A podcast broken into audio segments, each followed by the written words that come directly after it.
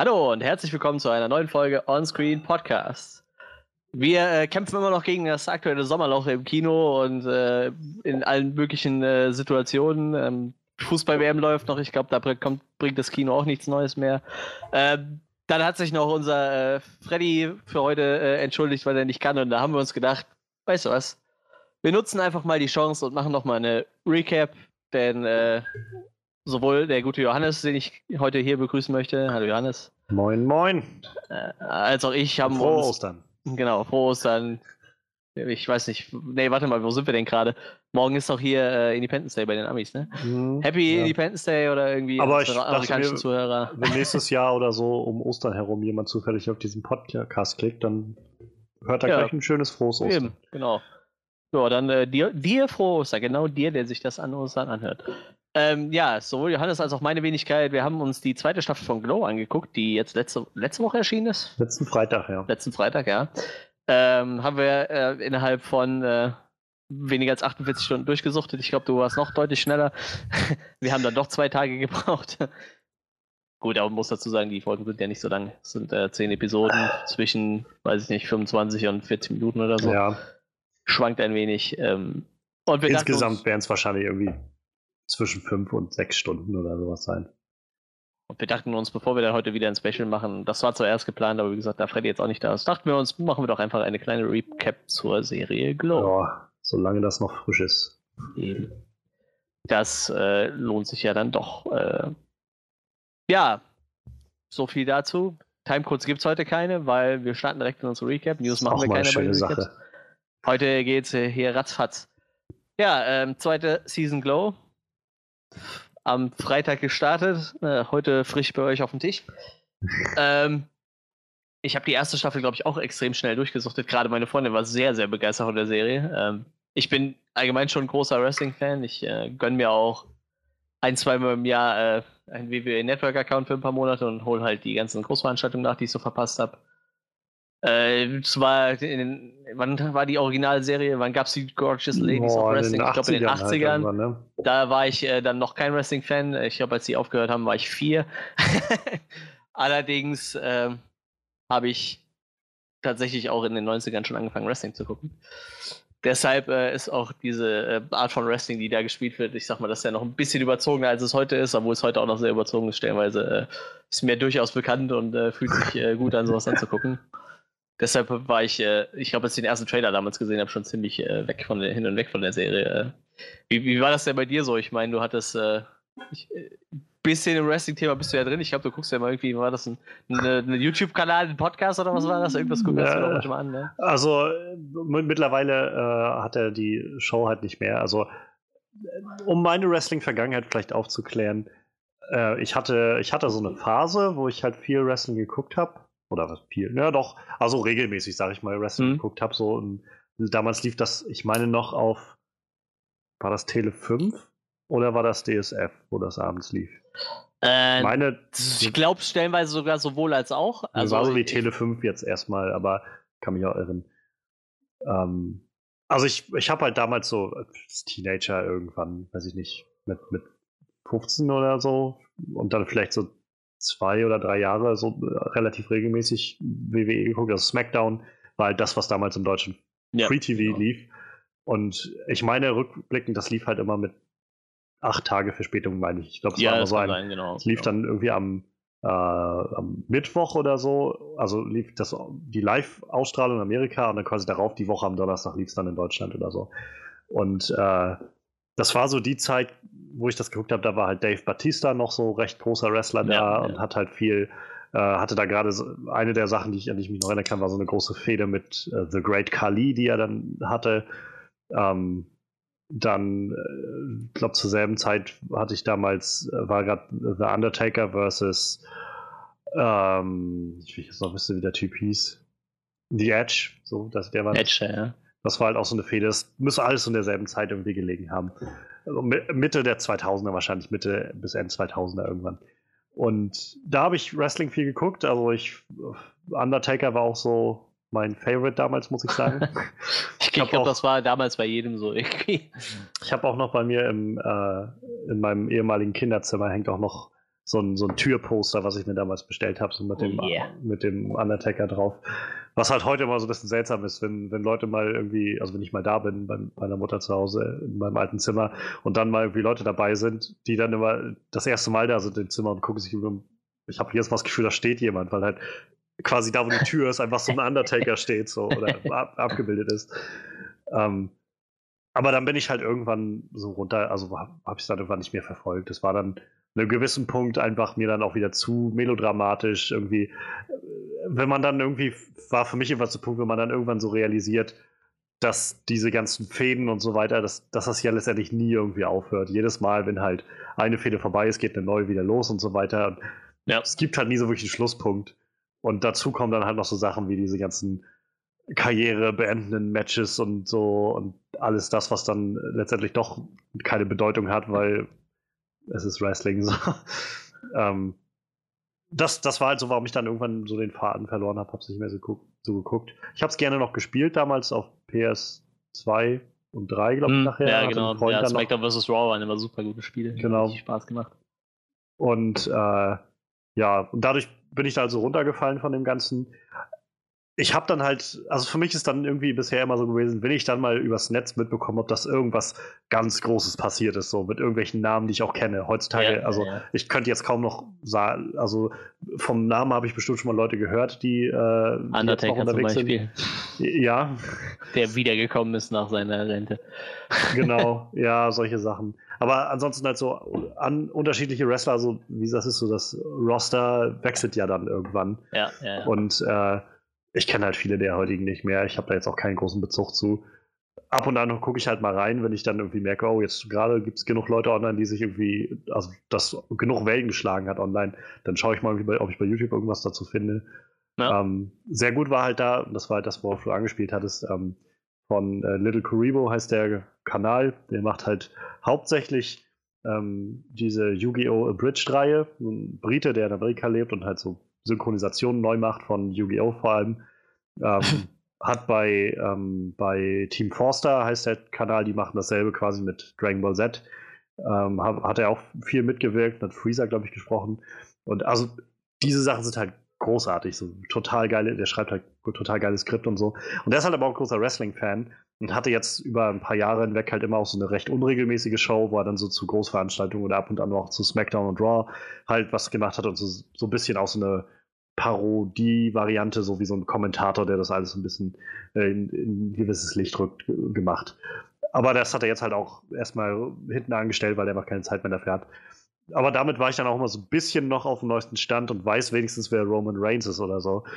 Und dass ihn die Leute nicht mögen, das weiß ich jetzt darüber auch.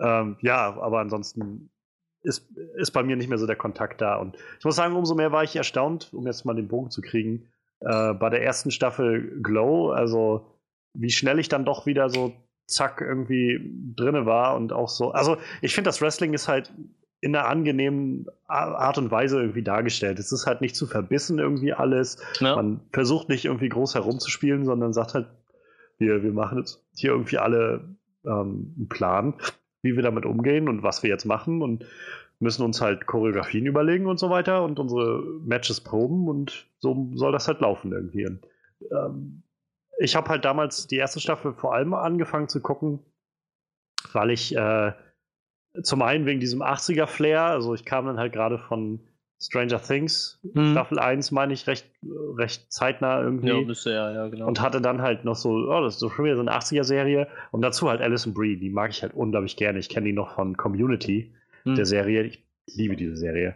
Und äh, das war halt, wo ich gedacht habe, okay, schaust du mal rein. Hab ich halt die erste Folge geguckt und die fand ich dann halt schon großartig so und hab, hab bin dann dran geblieben und es war dann, also ich glaube, ich war nicht ganz so schnell wie jetzt mit der zweiten Staffel, aber auch da innerhalb von zwei oder drei Tagen war ich dann halt durch mit der ersten Staffel. Ja, das war bei uns auch ähnlich. Ich habe auch wieder mit meiner Freundin angefangen und wir haben die auch relativ, ich glaube, wir ziehen meistens so eine Staffel über ein Wochenende durch, ne? Samstag, Sonntag, aber wir waren auch sehr, sehr schnell auf jeden Fall mit der Staffel fertig. Das ist total spannend. Ich habe ja Wrestling auch schon mehrmals live gesehen und äh, ich meine, das so? ist ja wirklich so, dass sie sich, ja, ich war also zweimal bei der WWE tatsächlich, 2003 und 2005, da war ich auch noch relativ jung. Ähm, und was ich halt äh, regelmäßig gemacht habe, war, ich war halt beim Rock'n'Roll Wrestling Bash. Die touren halt einmal im Jahr durchs Land, die kommen aus Deutschland. Äh, unter der Leitung von Mexikaner, die haben sich so ein bisschen mit Lucha Libre verschrien. Äh, Aber das ist halt, da kommt halt, das ist halt sehr äh, nah an Glow dran, sag ich mal. Ne? Also es mhm. wirkt halt, das ist halt nicht so eine, so eine richtige aufgebrezelte WW-Krams, ne? Das ist halt, wie gesagt, so eine ganz kleine unabhängige deutsche Liga. Äh, aber die machen halt auch super Overacting halt, ne? Ich sag mal so, wie das in den 80ern war das beim Wrestling ja normal, ne? Ich meine, so wie das bei Glow dargestellt wird, hier mit so klischeehafter äh, hier äh, Welfare Queen. Ja, ja, ja, ja äh, weiß, äh, so eine rassige Russin so, so hier so Destroyer. Ich meine, das gibt sogar heute noch tatsächlich äh, die rassige Russin Lana heißt sie, also also stellenweise behalten die sowas bei. Aktuell ist ja eh wieder so, eine, so, ein, so ein riesen Frauenboom im Wrestling, total gut. Also die WWE hat gerade, ich glaube, die beste Frauendivision der letzten 20 Jahre oder so. Ähm, aber äh, dieses äh, Rock'n'Roll Wrestling Bash hat halt eher, eher so ein Glow-Feeling halt, ne? Aber du merkst halt so, da sind halt Leute, die wissen halt irgendwie, was sie tun. Sie sind halt ziemlich trainiert und aber irgendwie wirkt es halt alles ein bisschen durchgeknallt. Ich meine, da gibt es einen Typ, der heißt Boris the Butcher, der schlägt Leute mit äh, Steaks, ist halt immer Blut, Blut verschmiert mit so einer Metzgerschürze und dann verprügelt halt die Leute mit Steaks. Das ist halt total, das, das ist halt super durchgeknallt, aber irgendwie so hat es halt so ein ähnliches Feeling. Ich mag ja so, so ein trashiges Wrestling. Aber wie gesagt, dieses ich meine, bei Glow, die meinen es ja irgendwo noch ernst, aber ich meine, in der damaligen Zeit war das halt so, ne? Ich, da gab es halt nur so komplett überzeichnete Charaktere halt. Ja. halt. Das, was die Leute sehen wollten, aber das ist halt total spannend. Ich meine, da steckt halt immer viel Arbeit drin, ne? Auch wenn, wenn man meint, es wirkt halt irgendwie trash. Ich muss so, sagen, so insgesamt finde ich den Gedanken sogar noch ansprechender als das, was ich jetzt halt damals dann irgendwann von der WWE gesehen habe und, und halt heute halt immer noch das Gefühl habe, halt so, so zu tun, als wäre das jetzt so alles voll krass, äh, ja. der, so, also irgendwie aufs, aufs Blut und ernst und so, wenn eigentlich alle wissen, dass es halt gestellt ist und, und halt eben nichts Ernstes ist. Also natürlich, ähm, ich, man, man, ich muss halt, man muss vielleicht aufpassen. Also was diese Leute da leisten, ist halt trotzdem irgendwie sportlich ja, und körperlich eine ziemlich herausragende Leistung.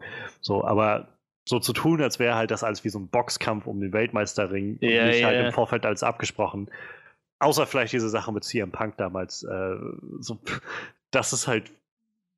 Also, das finde ich halt immer dann so ein bisschen. Das ist, glaube ich, eher was, was mich abstößt. Dann lieber wie bei Glow, wo es halt so war, so top ist, dass halt jeder, also dass sie auch keinen Hehl daraus machen, dass es halt einfach nur Unterhaltung sein soll. Ne? Und äh, und einfach mit ein bisschen guter Choreografie und sportlichem Einlagen sozusagen das Ganze angereichert wird. Ich muss auch tatsächlich sagen, dass ich bei diesen, äh, ich nenne es mal vorsichtig Trash-Wrestling-Veranstaltungen deutlich mehr Spaß hatte. Äh, allerdings äh, waren damals auch die WWE-Shows in Deutschland noch nicht so groß. Ne? Da war WWE im Ausland noch nicht ganz so dick. Ich meine, durch dieses Network wissen ja jetzt auch, wo ihre Schwerpunkte liegen, ne? welche Länder da bevorzugt werden. Ich meine, wir haben jetzt mittlerweile deutsche Kommentatoren am Ring sitzen. Ne? Also nicht einfach irgendwo hinten im Publikum, die sitzen wirklich mit am Ring zusammen mit den ah, okay. Spaniern, die halt immer da sitzen. Ne? Also wir haben halt wirklich ein Team aus deutschen Leuten, drei Leute sind das, die halt regelmäßig wirklich bei den Großveranstaltungen am Ring sitzen. Ne? Ich meine, das äh, soll ja schon was heißen. Ne? Sind das immer noch dieselben, die auch damals äh, SmackDown ja, und so immer... also Carsten Schäfer ist immer noch dabei. Carsten Schäfer macht das, glaube ich, schon seit boah, über 20 Jahren, meine ich. Also der ist halt immer dabei. Ja. Und äh, der ist auch ähm, jede zweite Großveranstaltung mit denen da. Die haben, glaube ich, zwei Amerika äh, in äh, Amerika lebende deutschsprachige Leute. Ich glaube, der eine ist Schweizer, der andere ist äh, eigentlich Engländer, der Deutsch kann. Und Carsten Schäfer ist halt alle zwei Großveranstaltungen mit denen da und moderiert mit denen. Und sonst ist, glaube ich, Sebastian Hackel noch dabei, der ist halt auch schon ewig lang dabei. Aber der macht äh, nur in Deutschland mittlerweile wieder, ich glaube, SmackDown oder Raw, eins von beiden. Aber tatsächlich, Carsten Schäfer sitzt halt immer noch am, sitzt halt mittlerweile am Ring. Total abgefahren. Wie gesagt, also der, der, mittlerweile sind die Shows in Deutschland dann auch nicht mehr so, so klein, ne? Wir hatten ja auch nicht mal eine Videoleinwand in Deutschland oder so. Da kam halt nur irgendwie die Melodie von dem Typ, der kam halt irgendwo so hinter dem Vorhang her und das war's halt, ne? Ja. Mehr gab's da nicht zu sehen. Ja, wie das dann wächst, ne? Ja, und die durch dieses Network, denke ich mal, sehen die halt auch, wo die Kunden sitzen. Ne? Man kann ja mal schnell eine Übersicht verschaffen, in welchem Land die meisten Leute sitzen und demnach naja, na klar. pumpen die dann ihre Shows da auch auf. Ne? Ja, auf jeden Fall hatte ich mit diesen Trash-Dingern halt immer ein bisschen mehr Spaß. Doch so ein Grund mehr für Glow halt. Aber wie gesagt, in den äh, 80ern war, glaube ich, auch die WWE sehr überzeichnet. Und äh, ich glaube, in den 90ern gab es noch mal so eine Phase. Die, die Attitude Era war auch sehr, sehr durchgeknallt. Wo sie dann äh, mit Panzern gegenseitig in die andere Veranstaltung gefahren sind und so wo die WWE gerade die WCW gekauft hat. Ich glaube, das war das ja, ja. überhaupt, ey. Monday Night War. Echt, sind die da mit dem Panzer so bei dem vor der Halle gestanden und so, sind dann in, in den Ring gefahren und so. Das war richtig bescheuert. Ach, ja, das glaube ich. Also, ich, wie gesagt, ich kann mich, das ist halt so die Zeit, die ich halt nur noch kenne, weil ich dann im Nachhinein so ein bisschen was ja. mir, also in der Zeit, wo ich dann geguckt habe, einfach ge so ein bisschen rausfinden wollte, was haben die früher gemacht, gerade so Leute wie halt der Undertaker, der jetzt ja irgendwie, also damals ja schon quasi schon 20 Jahre aktiv war oder länger noch, ähm, da halt mal so zu gucken, da hatte ich mir halt ein, zwei Matches dann auch nochmal immer angeguckt von den alten Dingern, ähm, dann halt so diese ganzen Zeit noch von Andre the Giant und so und ähm, Ich mein, also, was du meinst mit überzeichnet. Ich glaube, wenn man so Leute sieht wie, weiß ich nicht, Macho Man Randy Savage, dann ist irgendwie ziemlich klar, dass das auch in den 80ern ein bisschen sehr überdreht alles war. Auch Hulk Hogan. Ich meine, der hat den Film ja durchgezogen, bis er ja. in Rente gegangen ist, quasi, ne? Aber dieses, so die Haare stehen ja zu alle Berge. Der hat ja damals schon keine Haare gehabt, hat ja nur an der Seite so Haare und zeigt dann so mit dem Finger auf die Leute und boxt sie dann so mit einem Schlag um und so. Das, was halt eigentlich total albern ist. Aber, äh, ja, das war halt so. Und irgendwie damals fanden wir es halt auch cool. Ja. Ja, ja. Irgendwie dreht sich mein Mikrofon die ganze Zeit weg. ah, jetzt. Sehr schön. So, weiter geht's.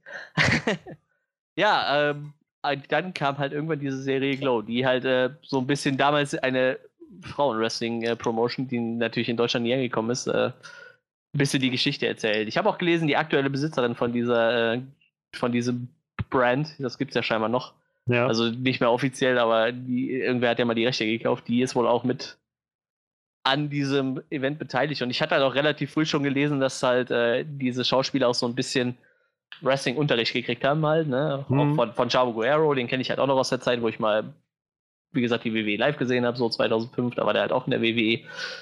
Und äh, da waren halt so ein paar bekannte Namen dabei, die man irgendwie noch kannte von früher. Und äh, wie gesagt, mit Wrestling kriegt man mich halt heute auch noch nicht mehr ganz so krass wie früher. Also ich muss mir nicht mehr jede Woche SmackDown reingucken, reinziehen oder Raw. Mir reicht das, wenn ich mir ab und zu mal die Großveranstaltung reinziehe. Aber ich mag das immer noch sehr gerne. Und wie gesagt, die erste Staffel habe ich so weggesuchtet. Da hat man sich dann doch schon auf die zweite gefreut. Ja. Naja. Ich weiß gar nicht mehr, wie ist denn die erste nochmal geendet? Ich kann mich ja gar nicht mehr daran erinnern. Naja, die erste endete ja, glaube ich, damit, dass sie halt ihre, ihre Pilotfolge sozusagen abgedreht haben.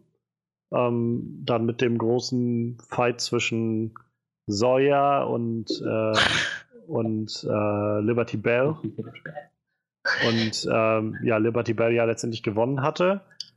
Ja. Und das fand ich halt zum Beispiel am Ende der ersten Staffel halt sehr schön gemacht, irgendwie, wo sie dann halt äh, gewonnen hatte, im Prinzip und auf der Bühne stand mit dieser Glow-Krone oder was das war. Ja. Und dann halt ähm, Welfare Queen halt reinkam und sie halt dann weggeschubst hat und so und meinte halt, hier, Sam hat mir das gesagt, aber den anderen halt nicht. Und Sam dann halt auch meinte, das, ja, so läuft Wrestling nun mal so, ne? Man muss doch die unvorhergesehenen Dinge irgendwie reinhauen. Und ähm, dann wurde diese, das Jahr angenommen und da setzt ja dann, glaube ich, die, die Staffel an. Also ja. die neue. Ähm, dass halt sie jetzt sagen, okay, wir haben das jetzt geschafft, wir werden jetzt angenommen vom Sender, aber ja, damit heißt das jetzt auch, wir müssen ja irgendwie eine ganze Staffel abdrehen demnächst. Ja. So, so, so fängt das an. Ähm, ja, ich fand es auch sehr spannend, dass sie wirklich sehr darauf eingegangen sind, wie schnell man halt in der Fernsehbranche äh, hochkommen kann und auch wieder abschmieren kann. Ich finde das ja ein relativ großes Thema in dieser äh, in dieser Staffel, sage ich mal, ne? Ja. Nebenbei natürlich neben den ganzen einzelnen Charakterentwicklungen, aber im Endeffekt geht es ja darum, dass er erstmal relativ äh, gut ankommt mit ihrer Serie und nachher dann aus einem Fehler raus mehr oder weniger komplett abschmieren und äh, irgendwo am Arsch der Welt landen, auf Sendeplatz nachts um 2 Uhr halt, ne? Was halt sich einfach keiner mehr anguckt, donnerstags. Ich glaube, es war donnerstags abends um 2 Uhr. Naja. Ähm, das ist ja so das große Hauptthema für die für Glow selber und dann halt, wie gesagt, diese ganzen ganzen Charakterentwicklungen zwischendrin. Ich meine, im Endeffekt ist halt äh, äh, Roos so der Hauptcharakter eigentlich und Debbie ja. wahrscheinlich, aber im Endeffekt hat halt jeder irgendwie da sein, sein, sein, seine Entwicklung mitgemacht halt, ne? Ja, ich finde halt gerade in der zweiten Staffel haben sie ja auch nochmal Sam ordentlich gepusht. Ja, auf jeden als Fall. Charakter. Ich muss sagen, den, also Mark Maron, Maron, Mark Maron, glaube ich, ähm, kannte ich halt vorher noch nicht vor der ersten Staffel. Ja, Seit ich jetzt die erste Staffel gesehen habe, habe ich halt immer mehr dessen Namen irgendwo gehört, weil ich halt mitbekommen habe, der ist halt in Amerika schon recht bekannt, weil er äh, auch seinen eigenen Podcast hat, mit dem er halt okay. echt ziemlich, ziemlich weitreichende Leute ähm, ja, WTF plus Mark Moron, nicht Moron, ich genau. Und der macht halt da auch so, so allen möglichen Krams, worauf der halt so Bock hat, glaube ich. Hat auch viel dann immer Gäste da, also auch bekannte Leute. Ähm, äh, all diese Sachen, das ist das halt, was, was da immer so mit reinspielt. Ähm, und der hat dann diese Rolle bekommen und äh, hat jetzt damit angefangen. Also, ich weiß nicht, ob, wahrscheinlich hat er vorher schon ein bisschen Schauspiel gemacht. Ich weiß, ich habe jetzt nicht so genau nachgeguckt, ob der jetzt schon, also, ob, ich glaube, vom Schauspiel kommt er halt nicht, aber ähm, auf jeden Fall haben sie mit ihm halt eine richtig gute Rolle da drin gefunden. Und ähm, ja, also ich glaube, der hatte auch echt viel Freude dran. Ich hatte ein Interview gesehen gehabt, letztens gerade, auch, also ist auch noch nicht sehr alt gewesen, mit lauter Leuten, die jetzt irgendwie in diesem Jahr quasi in Fernsehserien irgendwo aktiv sind. War halt auch dabei und er meinte dann gerade auch so, das ist halt schon ziemlich, ziemlich abgedreht für ihn halt am Set davon, weil er kann sich halt noch erinnern an die 80er so und na, ja. ähm, dass jetzt irgendwie alle wieder so da rumlaufen am Set, wie, wie halt so eine Zeitmaschine, in die man einsteigt und dann auf einmal da rauskommt wieder. Das ist wohl ziemlich, ziemlich abgedreht. Ja, aber also was du sagst, ich muss sagen, das ist halt so eigentlich das, warum ich Glow mit am, also eigentlich wirklich gut finde und warum es mich dann auch dazu bringt, die zweite Staffel irgendwie an einem Tag zu gucken. Also ich habe, ähm, ich hatte irgendwie letzten Freitag halt dann erst noch so tagsüber das gesehen, die ist jetzt draußen, naja, mal gucken, wann du dazu kommst.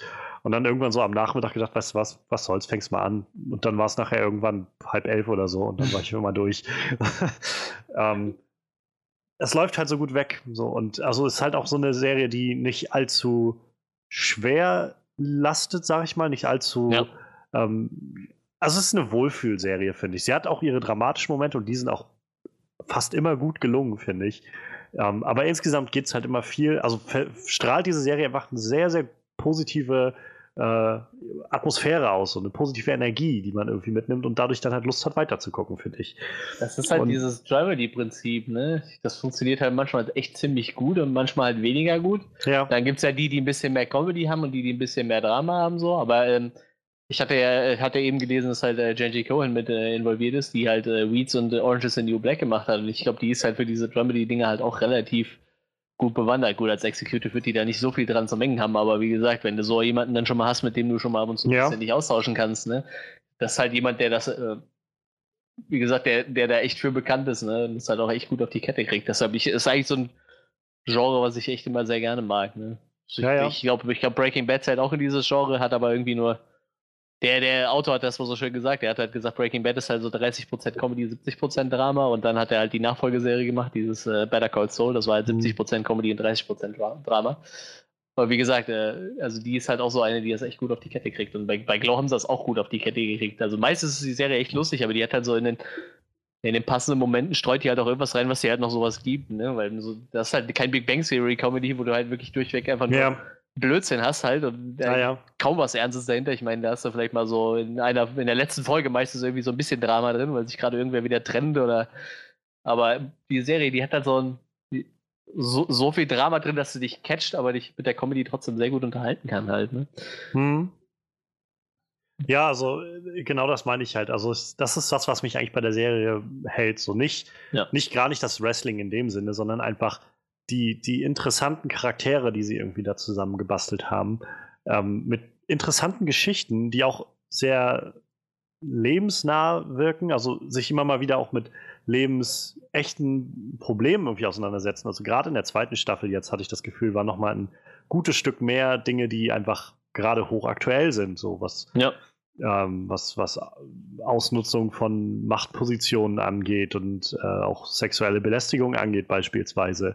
Ähm, nur halt in einem anderen Kontext und alles ein bisschen, bisschen genau. mehr, äh, ein bisschen seichter halt behandelt. Aber nie so, dass ich das Gefühl hätte, es ist jetzt nur so nur mal gesagt irgendwie, sondern es ist schon irgendwie auch äh, schon ein bisschen, bisschen weiter abgetaucht in das Ganze. Und dazu halt dann wie sie, also das kulminiert halt so schön irgendwie miteinander. Also diese, diese Wrestling-Geschichten, die sie irgendwie dann im Ring haben, gleichzeitig immer wieder mit, mit Parallelen, die dann im realen Leben sind. Ich meine, also ich denke, es wird wahrscheinlich dem, dem Zuhören jetzt schon klar sein, wir werden bei so einer Recap jetzt auch ordentlich spoilern, was das angeht. Ja, klar. Ähm, zumal ich aber auch glaube, so wirklich viel kann man sich nicht, also es ist nicht so eine Serie, die davon lebt, dass du irgendwie Twists über Twists hast, sondern nee. es ist einfach so eine Charakterentwicklung ist. Aber für mich war halt so einer der großen Momente dieser zweiten Staffel, ähm, der irgendwie, also in dem das so erstmal kulminiert ist zum Höhepunkt, war halt, als Debbie Ruth den Fuß gebrochen hat in der, ja, im ja, Ring. So, und also ich meine, sie hatte dann, war auch auf Koks und so. Das war dann auch irgendwie klar, dass sie dann irgendwie wahrscheinlich ein bisschen zu äh, hyperactive ist, so, aber dass dann schon irgendwo auch im Raum steht, naja, war das jetzt wirklich nur ein Unfall in dem Sinne oder ist das einfach nur so ein, also kann man sich auch gut vorstellen, dass das Ganze ein Stück weit von, äh, von so unterdrückten Gefühlen kommt, die dann ja, eben, da sind. Ich meine, dieses Kokain, das macht dich ja nicht direkt aggressiv, ne? aber das macht halt, das verstärkt halt das, was du wahrscheinlich eh schon gefühlt ja. hast. Ne? Und gerade halt, äh, danach die, kommt ja irgendwann diese, diese Aussprache genau, zwischen denen, die genau, genau das halt äh, auch äh, belegt, dass das halt schon ewig lang im Raum stand ja. irgendwie, ne? Und das halt so, aber ich glaube, das war dann auch mehr oder weniger so ihr, ihr Abschluss irgendwie, ne?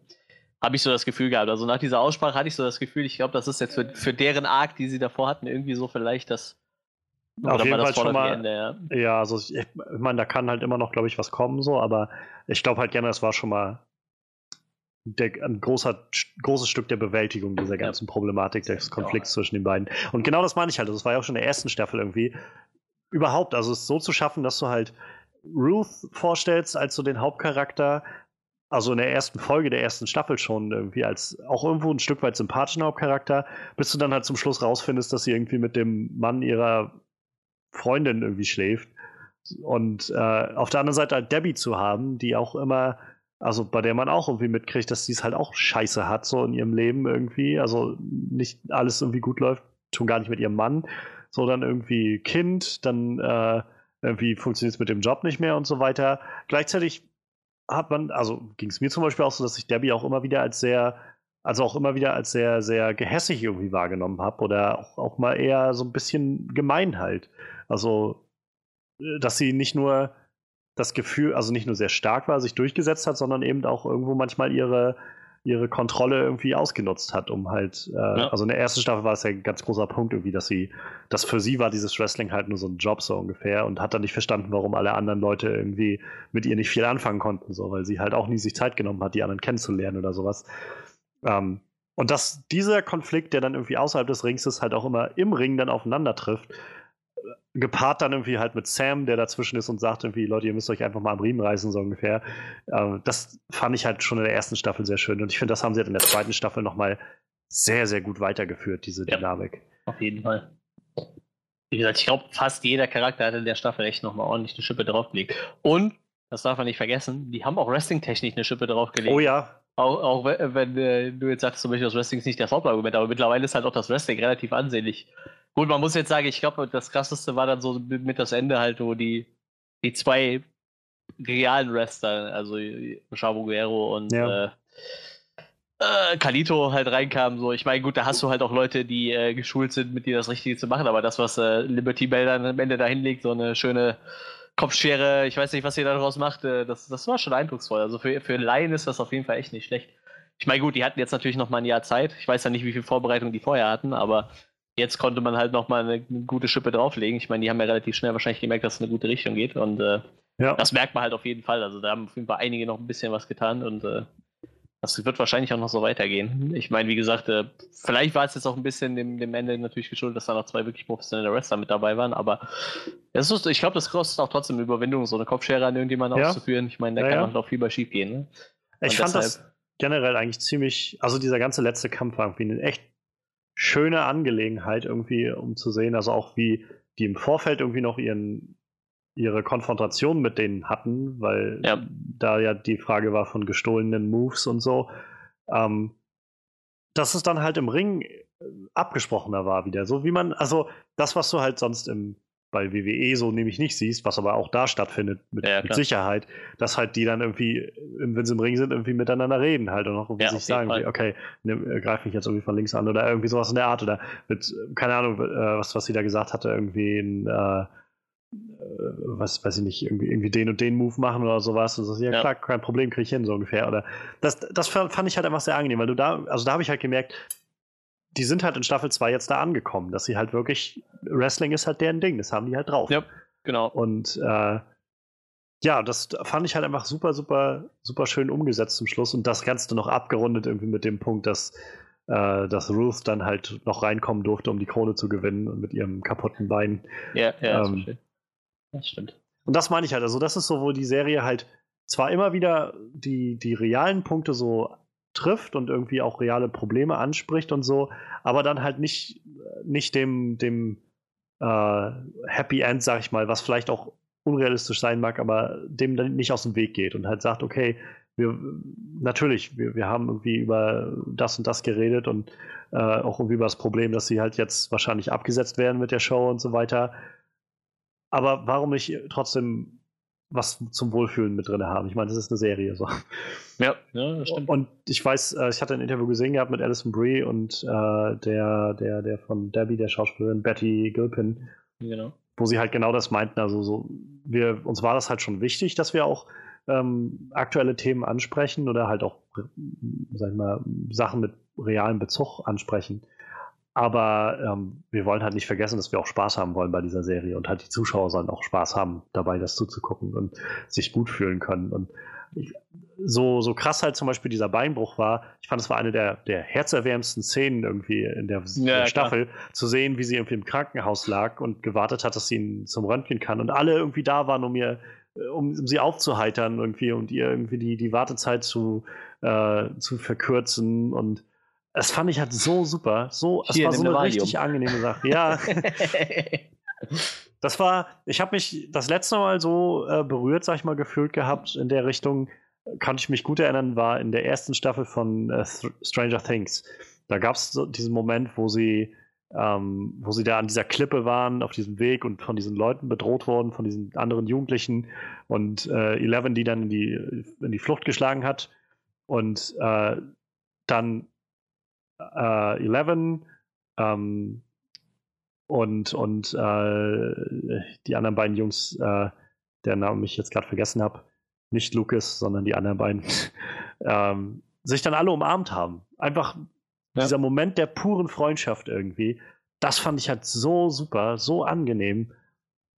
Ähm, und ja, also in, genau so ein Gefühl hatte ich halt in der Staffel bei diesem Moment, wo irgendwie alle da waren, also außer jetzt Debbie, aber halt alle da waren, um irgendwie für sie äh, einzustehen und halt auch alle irgendwie sofort meinen, okay, wir, wir müssen sie halt mit begleiten oder sowas mit wegbringen und so und einfach super. Ja, das stimmt. Oh, ich bin echt jetzt schon gespannt auf die dritte Staffel. So. Ich meine, da kann halt jetzt wieder alles passieren, weil diese Serie nicht so wirklich einen auf dem Sender hat. So. Ich meine, es wird so erzählt, was passiert, aber was dann letztendlich passiert, darauf gibt es halt noch keine Idee und die könnten ja jetzt echt wieder alles machen. Das, oh, ich ich glaube, das wird richtig gut. Ich bin da echt gespannt. Ja, also ich meine, sie haben ja jetzt letztendlich äh, dann ihre Live-Show quasi, ja. wie es sich jetzt ja anhört, für die nächste Staffel in Las Vegas, also auch nochmal wie ein Wechsel des Settings. Ja. Ähm, ich meine, ich bin gespannt. Sie haben ja jetzt noch so einige. Ähm, ah, Entschuldigung. Genau. Ah. Genau das haben sie. sie haben ja noch mal so einige ähm, Plotpunkte und, und Konflikte jetzt beendet. Also zum ja. einen auch mit Sam und seiner Tochter. Genau. Ähm, fand ich zum Beispiel war auch ein sehr schönes Storyline, die sich so durchgezogen hat durch das Ganze. Zu sehen, wie, ähm, wie, wie Sam halt irgendwie als Vater auch irgendwie gewachsen ist oder in diese Vaterrolle überhaupt so ein bisschen reingewachsen ist, jedenfalls. Er ist jetzt vielleicht kein Vorzeigevater, aber immerhin, also ich meine, das, das hat er dann ja doch irgendwie zum Schluss dann hinbekommen. Auch mit der Mutter, die dann halt noch kam, um ihre Tochter wieder zurückzuholen und so. Fand ich halt sehr, sehr schön, sehr, sehr, auch, ja, sehr, sehr bewegend irgendwie gemacht. Gerade zum Schluss, wo er auch zu ihr meinte, irgendwie, hör auf, dich darum zu scheren, was, was ich von dir denke oder sowas oder so konzentriere dich darauf, dass du dein Leben in den Griff kriegst. Und, ähm, das, das sind so die Momente, die halt diese Serie hervorheben. Ähm, dann hatten wir diesen ganzen Plot halt mit, ähm, mit Ruth und diesem äh, Typen von der, vom Fernsehen, der halt äh, mit ihr in Anführungszeichen wresteln wollte. Und sie halt dann gesagt hat, nö, und sie dann ja darauf verlegt wurden.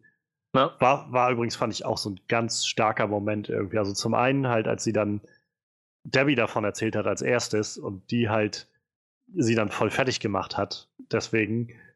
Und umso mehr konnte man dann, fand ich, mitfühlen mit ihr, als sie dann mit äh, Sam, mit dem sie ja sowieso so ein bisschen im Clinch waren, diesen ersten paar Folgen der Staffel, ähm, als sie dann mit Sam irgendwie geredet hat und im Kino saß und ihm dann das erzählt hat und man gemerkt hat, finde ich, wie schwer das auf ihr gelastet hat und wie schwer sie und ja, und wie sehr sie jetzt auch eigentlich wusste oder damit gerechnet hat, dass er sie jetzt auch quasi völlig abschreibt, obwohl. Ja, und, und dann ja, seine, seine Reaktion ja, genau das Gegenteil so, war von fuck, denen. fuck that. So. Was für ein Arsch so. Ja, so, genau. Und vor allem auch überhaupt so seine Reaktion so von wegen, das ist die beste Nachricht seit eben, also seit, seit Wochen, die ich gehört habe. So, wir, unsere Sendung wird nicht abgesetzt, weil ich irgendeinen Scheiß gemacht habe äh, oder weil irgendwer von uns einen Scheiß gemacht hat, sondern einfach, weil der Typ ein Penner ist. So. Ja. Und halt dann in der nächsten Folge, wenn er dann zum Auto von dem Typen geht und ihm die Scheibe einschlägt. und der andere Typ Glenn kommt an, ja, ähm, er hat viele Feinde, das könnte jeder gewesen sein. So. ja, genau. Wusstest du eigentlich, dass die Welfare Queen wirklich Wrestlerin ist? Äh, nee, wusste ich nicht. Ja, die ist tatsächlich Wrestlerin. Die hieß äh, Karma bei der WWE. An die kann ich mich sogar noch erinnern. Ist auch noch, ah. glaube ich, ah, ja. gar nicht so lange her. Fand ich übrigens auch eine tolle Folge, als sie halt ähm, ihren Sohn getroffen hat. Ja, das stimmt. In der, äh, in der, ich weiß nicht, was war, die zweite, dritte Folge, so, das war, glaube ich, recht zu Anfang der Staffel. Und halt auch irgendwie klar wurde, so, dass, naja, dass auch da irgendwo so Welten kollidieren. Also, gerade jetzt auch in den 80ern, gerade ja, ja, auch mit Frauen in diesen Figuren. Und dann halt so sehr überzogen, diese, diese Rollen, die sie dann spielen und so. Aber zu hören, ne, die ist halt letztendlich auch eine, eine Mutter, die sich irgendwie unglaublich ins Zeug gelegt hat, damit ihr Sohn halt aufs College gehen kann. Ähm, was gerade in den 80ern bei einem äh, Farbigen wahrscheinlich nicht das Einfachste ist. Er meinte ja auch, er ist, glaube ich, einer von zwei Farbigen auf der Schule da oder auf dem College. Ähm, und dass ihr das dann halt irgendwie auch unangenehm ist, diese Welfare Queen dann irgendwie, also ihm das zu sagen, sowas, dass sie halt dieses Klischee von so einem, so einem Sozialschmarotzer irgendwie spielt. Ja. Ähm, das, das war irgendwie schon ziemlich bewegend so. Und gleichzeitig fand ich dann aber auch schön, dass sie, also was schön, aber fand ich es dann angenehm irgendwo, dass sie es letztendlich durchgezogen hat. Also ich meine, es war dann auch nochmal krass, als dann halt alle angefangen haben, sie dann irgendwie auszubuhen und so weiter. Und äh, oder halt anzuschreien, so wie das halt irgendwie ist beim Wrestling. Ist übrigens was, was ich beim Wrestling nicht so toll finde, irgendwie, dass es so, ja, und, und schreit sie an und so weiter. Und also, dass man auch die Zuschauer dazu so anstachelt. Ich weiß, das gehört dazu, aber ich finde das einfach irgendwie nicht angenehm. Also, auch so ein Grund, warum ich mit dem Wrestling nicht mehr so viel anfangen kann. Das ist halt total spannend. Wenn du da einmal drin bist, kommst du doch nie wieder raus. Manchmal, also manchmal äh, äh spielen die sich halt Storyline zusammen, dass halt aus so einem Heal wieder so, so, so ein Held wird halt, aber ja. Roman Reigns zum Beispiel wird sein Leben lang dann nicht mehr rauskommen. Der ist halt für die Kinder, ist der halt voll wichtig, ne? also für das jüngere Publikum so.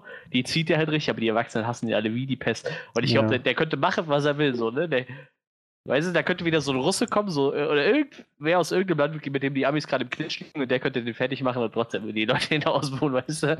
Das ist ja immer so ein Trick, ne? John Cena macht das ja immer so. Da kommt ja. der Rusev als Ungar oder so und beschmutzt so die amerikanische Flagge und hier unser patriotischer John, John Cena muss ihn dann verprügeln. So. Bei dem funktioniert das halt, aber ich glaube, bei manchen Leuten kriegst du es einfach nie wieder hin. So Roman Reigns wird halt immer das Arschloch bleiben, habe ich so das Gefühl.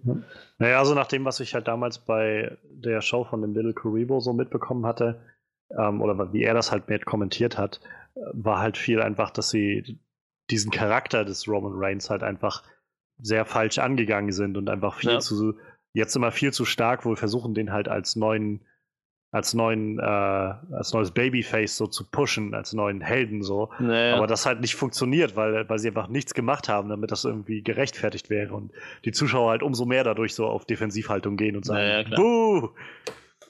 Aber das ist es halt. Also, das finde ich halt manchmal so ein bisschen, hm, weiß ich nicht. Also, ich verstehe, dass das halt von den Machern gewollt ist, dass sie halt äh, sagen, wir wollen das Publikum mitkriegen und so mit. Äh, aber ich finde, man hat es man hat's schon in der ersten Staffel gesehen an ein, zwei Momenten. Also mit, äh, mit der, der, ähm, ah, ich habe jetzt ihren Namen vergessen, die, die diese Terroristin in Anführungszeichen spielt. Achso, ähm, die, die, ich sag mal quasi. Ah, sie, genau, genau. Beirut the Mad Bomber. Genau. Ähm, die fand ich halt, also das war ja schon in der ersten Staffel schon, dass irgendwie einige Leute angefangen haben, ey, scheiß Terroristen und so, verpisst euch und so weiter. Und so. Ich hätte gedacht, es ist schon, ich weiß nicht, ist das wirklich jetzt angebracht so? Ich weiß gar nicht mehr, wie hieß denn der Typ bei der WWE, den sie nachher wieder gehen lassen mussten, weil das direkt so Überhand genommen hatte. Den haben die doch auch als Terroristen verkauft. Oh, ich weiß gar nicht mehr, wie der hieß. Der, der war auch irgendwie nur so drei, vier Wochen dabei, da musste die wieder gehen lassen, weil das halt so krass war. Weißt du, da nimmst du so einen, den stellst du dann so als irakischen Terroristen da in der Zeit, wo das gerade in den Ambis eh total brisant war, das Thema. So. Weil die Leute, die werden fast über den Ring geklettert, hätten den gelünscht, den Typ, weißt du, den hat ja. man dann einfach so, da hat man sich ja wieder darauf geeinigt, dass man den Typ erstmal wieder entlässt. So. Und es dann später nochmal versucht, wenn die Zeit nicht so heiß ist. Aber die, die spielen halt so hart mit diesen Klischees manchmal, das ist echt der Wahnsinn. Wenn die Amis ja. mit, mit Russland im Clinch sind, dann kommt halt irgendwie erstmal ein russischer Wrestler, der halt die ganze Zeit nur davon erzählt, dass er Amerika kaputt machen will, so nach dem Motto. Mhm. Das, ist, halt so richtig bescheuert. Aber, Aber das ähm, war, war, ja letztendlich auch ein Thema in der Staffel, halt ja, ja, so, die neuen, sich neue Charaktere zu überlegen. Ja. Letztendlich halt Arthur, die ja dann nicht rausgekommen ist aus ihrer Terroristenrolle, weil die anderen beiden ihnen ihr die, die Idee geklaut haben mit, dem, ja. mit der Transformation. Ähm, und wie gesagt, mit der Wildfire Queen, ich finde, also das sind so Momente, wo ich jedenfalls, ist vielleicht auch einfach Ausstellungssache, aber wo ich immer noch so ein bisschen drinne sehe, so dass man halt auch versucht, die, die unschönen Seiten, sag ich mal, im Rahmen dieser doch sehr positiven Serie halt zu zeigen, warum das Ganze manchmal auch nicht so schön sein kann, wenn man als Wrestler unterwegs ist und diese Klischees darstellen muss. Weil letztendlich ist ja, wie auch schon in der ersten Staffel das irgendwie gezeigt wurde mit, mit Arthi halt, ähm, die, die präsentieren ja, also einige jedenfalls machen ja diese Figuren nicht, weil sie die sich ausgedacht haben und so toll finden, sondern einfach, weil das das ist, was nun mal die Leute sehen wollen von ihnen. Ja. Leute nun mal, wenn sie jemanden sehen, der äh, irgendwie einen, einen, weiß ich nicht, Ost-, äh, Süd-, südostasiatischen äh, Touch hat, dann, dann wollen die halt da irgendwie einen Terroristen hintersehen oder so. Ja, das ist aber das ist halt. Ich finde es total spannend, wenn du zum Beispiel so, ähm, so die jetzt mal so die, die realen Wrestler, wenn du die halt so ein bisschen auf Instagram verfolgst oder die einfach so ein bisschen.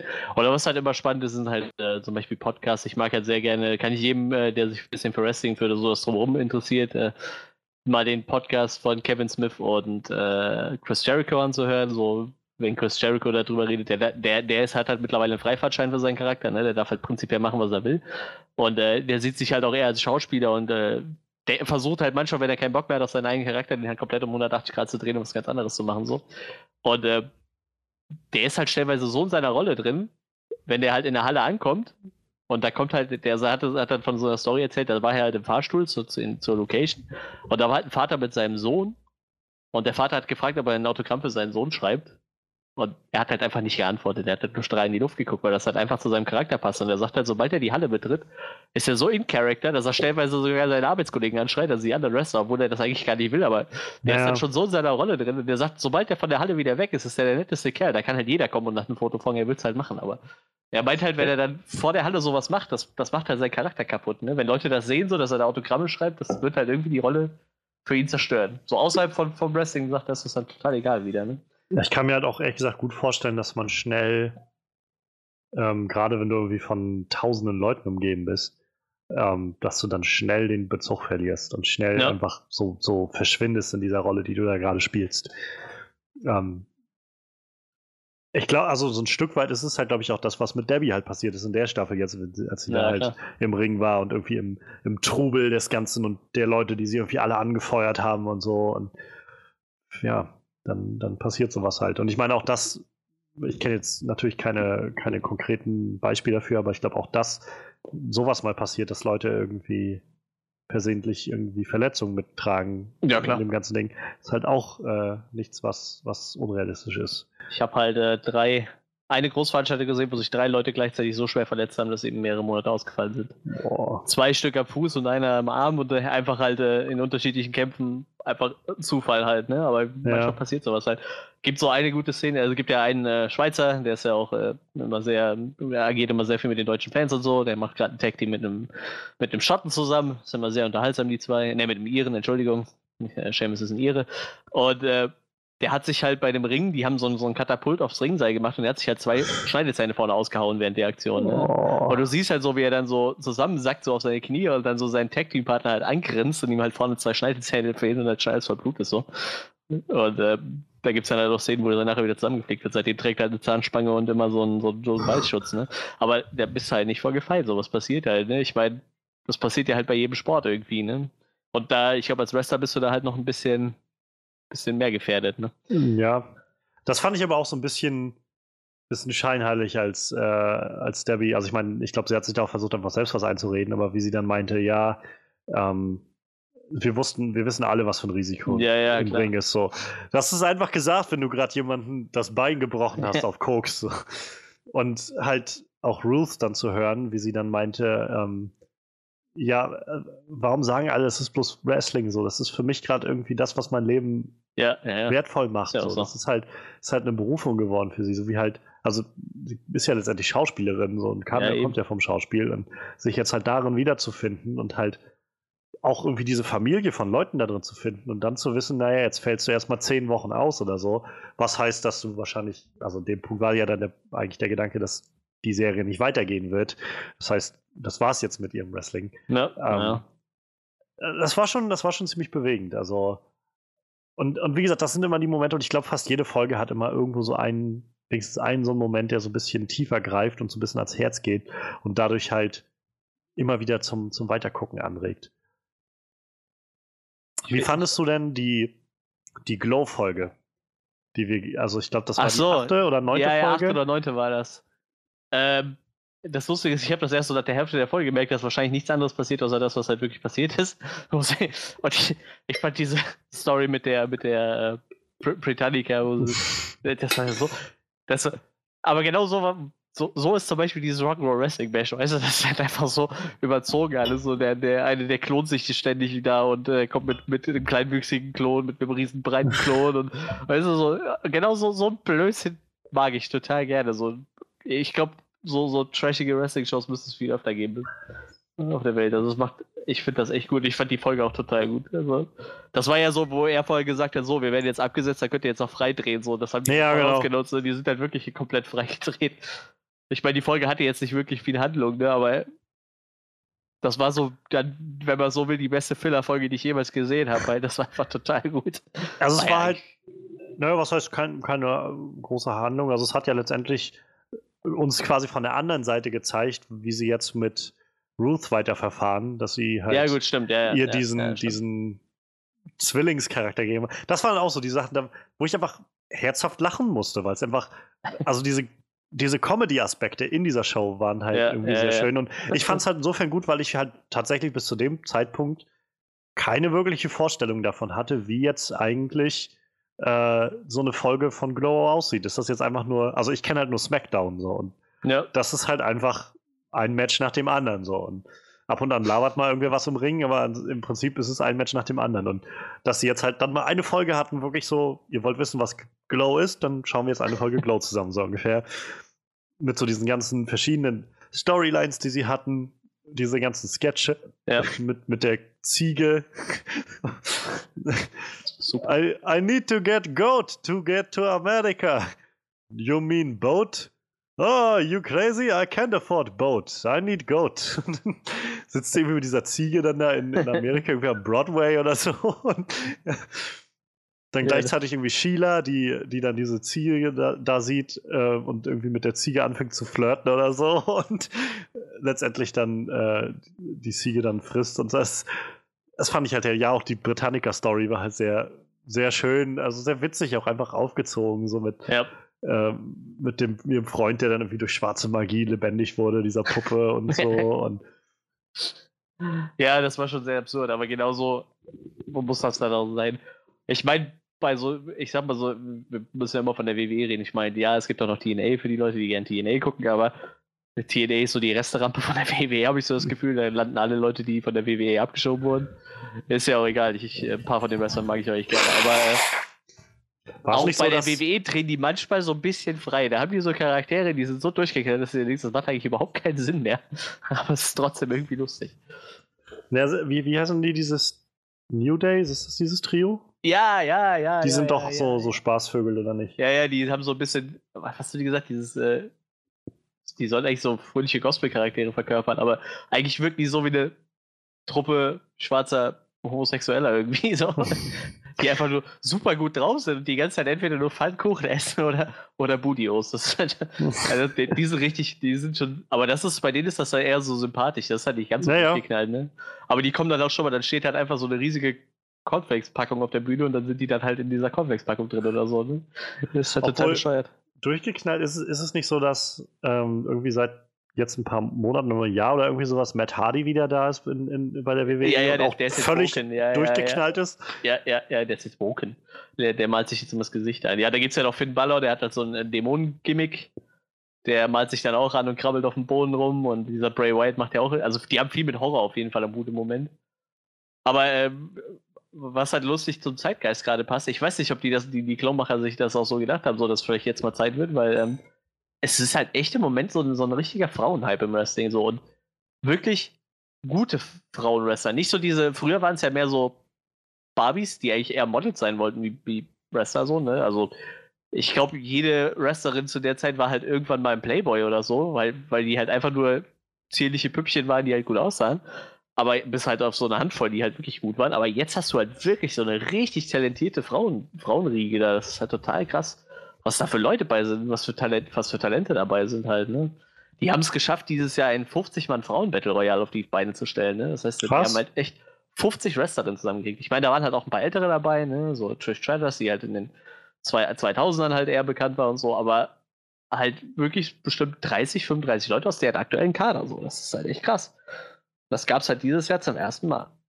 Und wie gesagt, das ist halt gerade so ein richtiger Frauenhit. Deshalb, ich glaube, deshalb trifft Glow halt auch irgendwie so den Zeitgeist so. Das zeigt jetzt nicht so die aktuelle Schiene, sondern dass es früher halt auch schon sowas gab, was die Leute halt vielleicht, die heute ja. Gucken, nicht mehr wissen, weil sie halt in den 80ern noch so jung waren, wie ich zum Beispiel halt. Ne? Naja, aber ich meine, also ich, ich glaube halt auf einer größeren Ebene trifft es halt auch sehr den Zeitgeist. Also ich denke mal, auch das, was jetzt im Wrestling passiert, ist so ein bisschen nochmal eine Abzeichnung von dem, was im, im größeren Zeitgeist gerade los ist. Halt, was wir ja. sehen mit Wonder Woman, äh, mit jetzt Captain Marvel, die irgendwie demnächst kommt, sag ich mal, bloß in diesen Superhelden-Sachen, aber auch ja, jetzt klar. irgendwie Oceans 8 gerade oder so.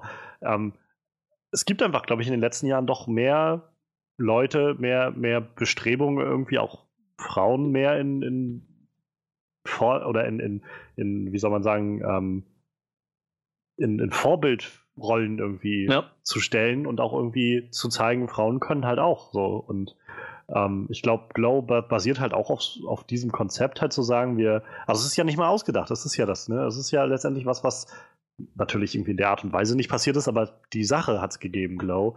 Diese durchgeknallten ja, Leute, die Frauen, die irgendwie Wrestling gemacht haben. Und äh, dass genau das jetzt irgendwie, dass wir sagen, wir schauen uns das näher an, um zu, zu gucken, was die eigentlich auch leisten, diese Frauen da, und was sie auch so drauf haben. Ähm, fand ich halt, also das trifft es halt. Und ich glaube, auf der gleichen Ebene wird es bei WWE, denke ich, auch sein. Die werden auch den, den Schuss gehört haben, dass halt immer mehr Leute sich auch dafür interessieren und auch Frauen, also ich meine, allein aus einem Business-Standpunkt her, äh, kannst du auch Frauen damit erreichen, wenn du halt irgendwie dich ein bisschen auf sie einschießt, ne? Ja, klar. Also wie, wie ich das früher schon gesagt habe, also vor, vor so, ich sag mal, 10, 15 Jahren hattest du halt wirklich nur so Püppchen. Und da gab es halt so Dinger wie Kissenkämpfe. So, so ein ja, Kissenschlag. Ist halt für ein so, männliches Publikum. Ja, ganz genau. Oder, oder Brown Panties Matches halt. Wer, wer zuerst die äh, Gegnerin bis auf die Unterwäsche entkleidet hat, hat halt gewonnen.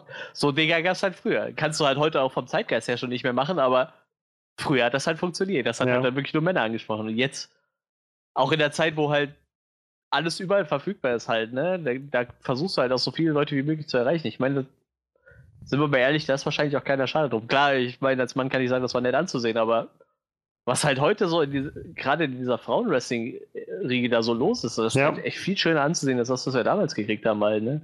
Naja.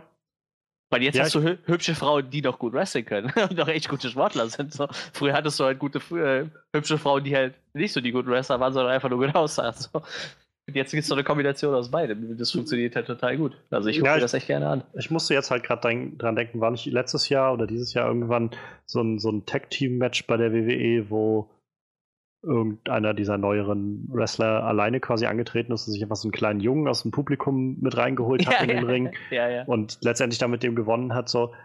Und das ist halt, glaube ich, das, woraus, woran man, glaube ich, gut merken kann, ob es jetzt irgendwie, äh, ob das irgendwie in Anführungszeichen den, den gewünschten Effekt hat oder nicht.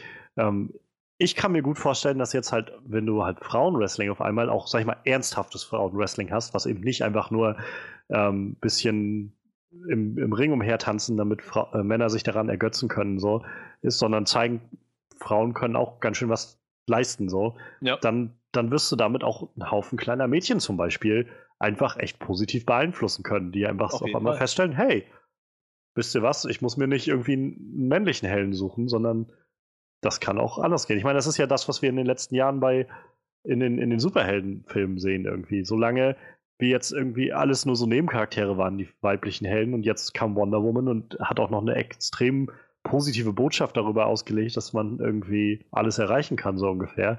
Ähm, und es gibt so viele tolle Bilder davon online von kleinen Mädchen, die sich halt einfach freuen, so, die einfach, einfach ja. freuen, Freude daran haben, dass sie auch auf einmal eine, eine Heldin haben, der sie nacheifern können oder so als sie sich verkleiden können. Und ich meine, das, wie gesagt, ich glaube, das trifft dieselbe Ader alles. Und, ähm, also schön, wenn, wenn WWE das mitmacht. Ich meine, letztendlich, äh, das ist vielleicht auch wieder bloß so mein, mein uninformiertes äh, Bild, aber ich habe immer aus den Eindruck, WWE und auch gerade Wrestling als sich ist ja auch eher was, was, sag ich mal, für, für konservativere Leute irgendwie ausgelegt ist im Großen und Ganzen. Also ja. so ein bisschen mehr dieses halt, äh, der Stärkere ist der Bessere und so weiter und wir klären alle unsere Probleme mit auf die Fresse schlagen und so. die ganzen Klischees, die halt da sind. Also ich meine, ich weiß halt nicht, du hattest jetzt ja vorhin schon mal ab und an angerissen, so ich weiß nicht, ob es jetzt, wie krass es heute noch ist, aber ich glaube auch so, also auch so wird es noch genug Klischees und äh, Klischeerollen geben in, in der WWE, auch wenn vielleicht ja, jetzt nicht mehr Terroristen sind. Ähm, aber davon ab, schön, dass sie trotzdem den Zeitgeist irgendwie wahrnehmen. Ja, Oh, wie gesagt, ähm, Glow schießt da halt jetzt auch voll rein und es passt halt auch echt gut zum, zum Thema halt. Ne? Das ist echt, ja. eine, echt eine tolle Serie, die macht echt Spaß zu gucken. Kann man nur immer wieder äh, wiederholen.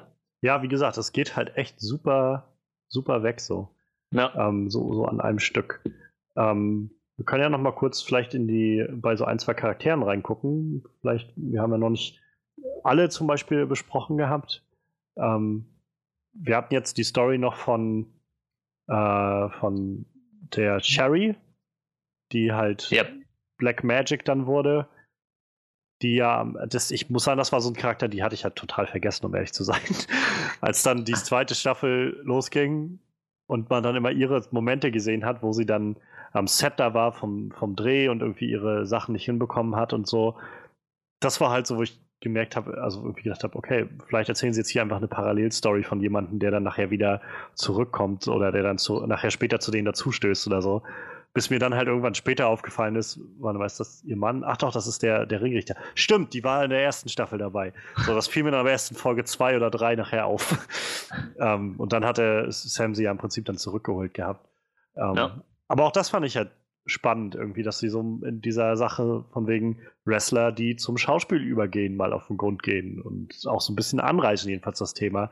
Und, und dass es auch nicht immer funktionieren muss. Eben, eben. Also ich meine, wenn wir ehrlich sind, sieht man das tatsächlich viel häufiger, als man glaubt. Nur halt hören wir bloß von den Leuten, die erfolgreich sind. Und das wären ja. halt The Rock und Dave Batista, glaube ich. Und ja, John Cena versucht es im Moment. Ich, ich Stimmt, weiß halt nicht, wie gut der letzte Film war, aber der mittlerweile ist er bisschen gefragter, ne? Er soll vor allem, glaube ich, sehr witzig sein, nach allem, was. Ja. Also ich habe seine äh, Komödien jetzt noch nicht gesehen. Ähm, Trainwreck war, glaube ich, dabei. Da wurde er, glaube ich, viel gelobt. Das war bloß eine Nebenrolle. Aber jetzt dieser äh, Blockers hatte er, glaube ich, jetzt mitge also die Hauptrolle gespielt und der soll wohl auch ziemlich gut und unterhaltsam gewesen sein. Also, äh, wie gesagt, er scheint sich auf diese Comedy-Sache gerade so ein bisschen einzuschießen. Ja, ja ich muss mir den irgendwann unbedingt mal angucken.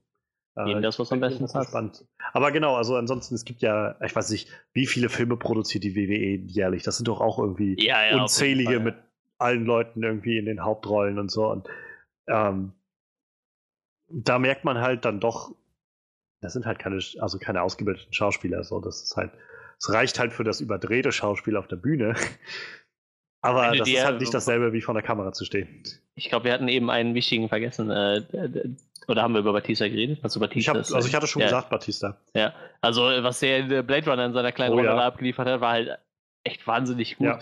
Ähm, also bei manchen funktioniert er auch als Drax ist er halt super lustig, ne? Also der, der kann halt scheinbar beides ein bisschen und äh, ja, der lernt halt vor allem. Ich meine, guck dir die ersten Sachen von The Rock an. So, da war der, also The Rock ist auch heute nicht der beste Schauspieler aller Zeiten, aber der weiß halt, welche Rollen er super gut ausfüllen kann. Ja, und er ist halt vor allem auch sympathisch. Ne? Das kommt dann noch ja. dazu.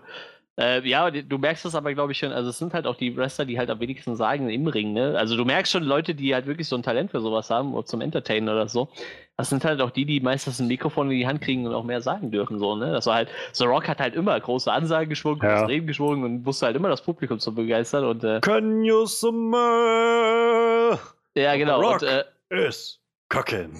Und äh, Batista hat das nachher auch nur noch gemacht, ne? Also der, der war ja erst auch eher so der Bösewicht und nachher so ein richtiger Publikumsliebling und der hat halt echt äh, viele Reden geschwungen halt, ne?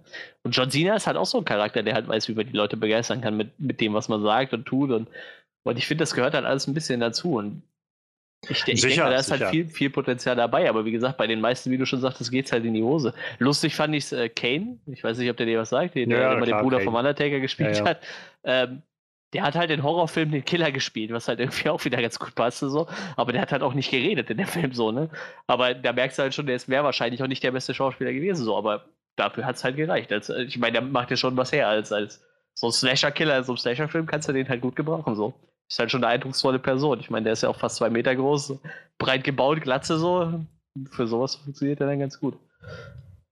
Aber äh, wie gesagt, äh, bei äh, Cherry hat man ja dann gesehen, dass es dann eher so in die negative Richtung geht. Oder das, was wahrscheinlich 90% aller WWE-Schauspieler naja, Ich glaube, es ist halt das, was, was Sam dann meinte, so mit, wenn du halt Schauspielunterricht jetzt nimmst und irgendwie drei, vier, fünf Jahre daran arbeitest, ja. dann kann das halt noch, also kann das durch, durchaus was werden, so, aber ich glaube, damit wurde halt für mich so ein bisschen jedenfalls auch klar gemacht, so im Ring zu stehen und so ein bisschen zu entertainen, sag ich mal, ohne das jetzt groß abwerten zu meinen, aber das ist halt nicht dasselbe wie vor der Kamera zu stehen und zu Schauspielern. Und äh, äh, es ist Potenzial, glaube ich, da und es geht wahrscheinlich auf dieselben Grundsätze so zurück und dieselben Anlagen, aber man muss es halt wirklich trainieren und, und üben, damit man dann zum Schauspiel rüberkommt. Ja. Ja, ich muss sagen, also die, viel der Charaktere oder einige der Charaktere fand ich dann doch so mir ein bisschen kurz gekommen in der Staffel. Ich glaube, das in der neuen ist es ein bisschen, glaube ich, das Einzige, was ich so als kleine Kritik anzuwenden hätte. Irgendwie, ich hab, hatte das Gefühl, dass zum Beispiel mit der Sheila, die ja diesen Wolf, Ski-Wolf spielt, ja. ähm, da irgendwie nicht so viel angefangen wurde wie in der ersten Staffel. Also ich hatte manchmal das Gefühl, dass sie einfach nicht wussten, was sie dann mit so verschiedenen Charakteren dann machen wollen. Ähm, auch die äh, Carmen, die, die Machu Picchu spielt, ja, das ähm, haben sie sehr kurz am Ende nochmal eingeworfen, genau, dass er ein bisschen was geklaut hatte da. Ne? Genau, das ist halt so, wo ich, da hätte ich lieber gesehen, dass sie vielleicht ein bisschen mehr das noch in die Staffel reinbringen. Ich meine, mit so vielen Charakteren ist es schon schwer genug, irgendwie die alle zu bedienen. Ja, das weiß ich auch. Und letztendlich sind, die, sind letztendlich ja auch Ruth und Debbie die Hauptcharaktere und Sam. Ähm, aber nichtsdestotrotz, ich hätte ich gerade ähm, Machu Picchu, also die, die Carmen und auch Sheila mochte ich halt sehr gerne in der ersten Staffel. Ja. Da hatten die halt auch, glaube ich, noch ein bisschen mehr zu tun, aber da haben wir die auch alle erst kennengelernt. Ähm, ich, äh, bei, äh, hier bei, bei äh, Britannica haben sie es auch relativ durchgerusht, dass sie auf einmal dann irgendwie. Das war mir ja. nicht mal bewusst, dass sie dann auf einmal Probleme mit der, äh, mit, mit der Einwanderungsbehörde bekommt und eine Green Card braucht. Das war wusste ich überhaupt nicht so. Weißt du, es wird halt irgendwie so für, für mich so reingeworfen und wurde dann auch mehr oder weniger innerhalb von einer halben Folge wieder abgehandelt. Ne? So, ja, okay, du heiratest jetzt schnell und dann kriegst du deine Green Card. So, okay. ja, ja. Also, das war auch sowas, was mir ein bisschen zu zu schnell irgendwie ging an ein, zwei Stellen, so wo man das ja. Gefühl hatte, sie wussten, also da war einfach bei einigen Charakteren halt Leerlauf während der Staffel und dann halt zum Schluss nochmal was. Ähm, ich fand die, den Gedanken, wie sie das dann aufgezogen haben, halt auch mit der Hochzeit, die dann mit dem, äh, mit diesem Superfan stattfinden sollte, der übrigens der Junge, glaube ich, aus äh, die Sandlot Kids war. Jedenfalls hat er so ein ganz, ganz markantes Gesicht, der, der okay. Typ. Ähm, der, also ich glaube, in, in, ich muss mal gucken. Äh, ich, ich meine, in dem Film The Sandlot Kids, äh, ich weiß nicht, wie der im, Deu im Original heißt, glaube ich, einfach The Sandlot, genau. Und äh, auf Deutsch heißt er Hercules und die Sandlot Kids. Ähm, äh, so, so, ein gewisser Coming-of-Age-Film. Aber der Typ, ich meine, das war der. Ja, ich sehe gerade ein Bild von dem, das müsste der. Ja, genau, das war der. Cupcake. So hieß er.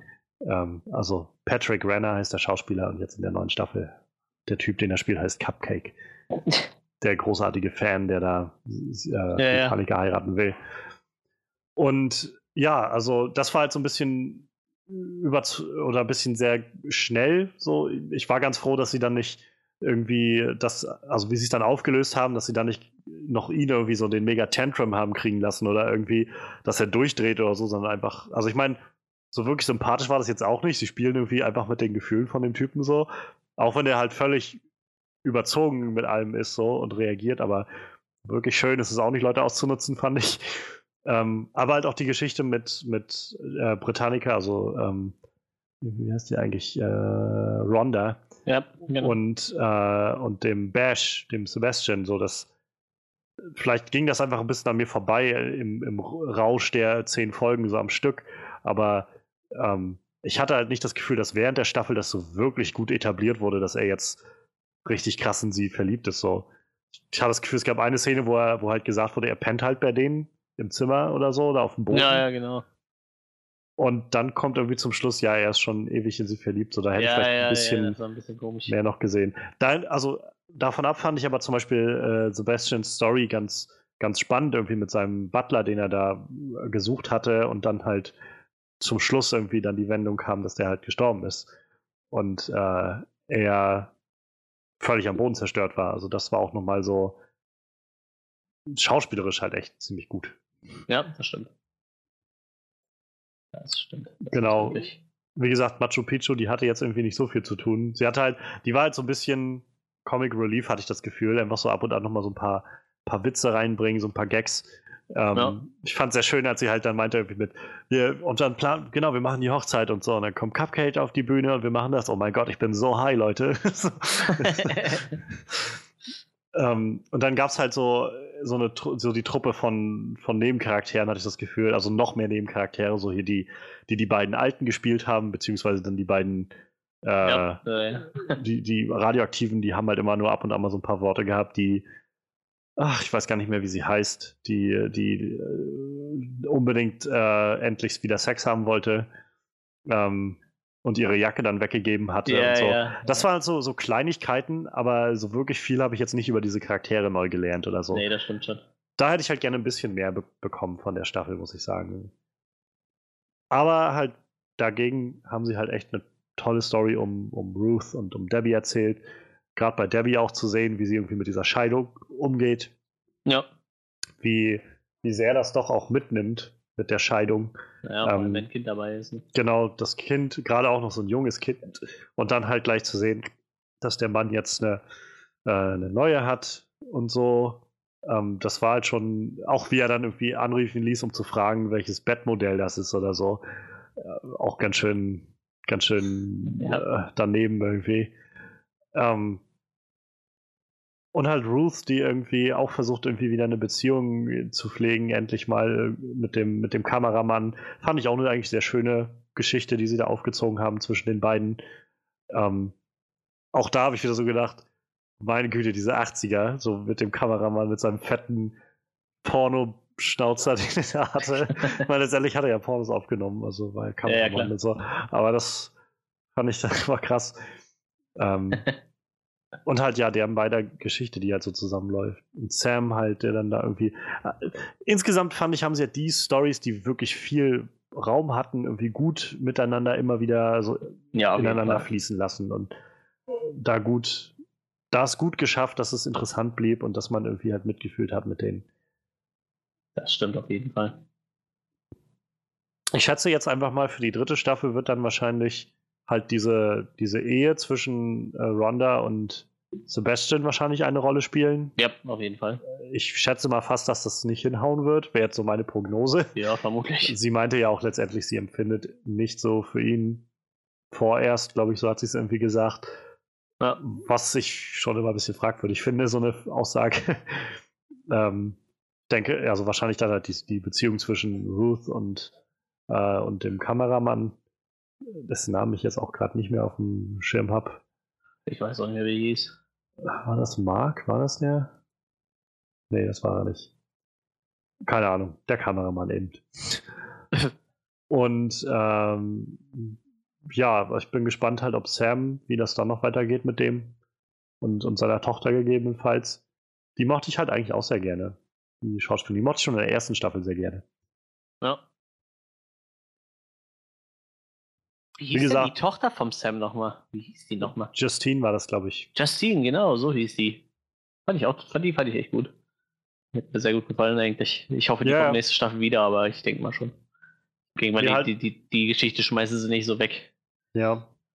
Obwohl sie auch für diese Staffel jetzt am Anfang äh, die, die Wikingerin, deren Namen ich jetzt vergessen habe, quasi rausgekickt haben. Ja, ja, genau. Und dann kam sie für die letzte Folge nochmal wieder. Mickey the Viking. genau. Reggie, Reggie. Da, da habe ich mich Reggie auch Welsh. gefragt, so ein bisschen, also einfach so, was, was da wohl, ob die das jetzt quasi als Storypunkt hatten oder ob es da irgendwie Probleme irgendwie beim, beim Termin gab oder so, dass sie die halt für einen Großteil der Staffel rausschneiden mussten oder sowas. Ich weiß nicht, keine Ahnung. Fand ich halt einfach ein bisschen, also es fiel mir einfach auf, es war so ein bisschen, hätten sie die jetzt zu Anfang gefeuert, selbst da habe ich mich ja gefragt, oh, krass, dass sie jetzt irgendwie so, ein, so jemand aus der ersten Staffel in, in der ersten Folge der zweiten Staffel so rausschicken. Vielleicht, naja, wer weiß, vielleicht hat die irgendwie gekündigt oder hatte keine Zeit mehr, das weiterzuführen oder so. Aber dann kam sie halt für die letzte Folge wieder. Ich mir gedacht habe, irgendwie, okay, es wirkt noch seltsamer irgendwie. ja, vor allem so, ja, wir, können wir nicht die Wikinger zurückholen? Hä, was? Wie? ja, Die gibt's noch. Und das Geilste ist, meine Freundin meinte schon so am Anfang so, "Wa- wa- was ist denn mit der Wikingerin? Ist sie gar nicht mehr dabei so? Weil ich dachte erst so, welche Wikingerin? Ja, die mit den Zöpfen. Sagte ich, ah ja, stimmt. Keine Ahnung, wo die hin ist. Und dann kommt sie einfach wieder. Ja.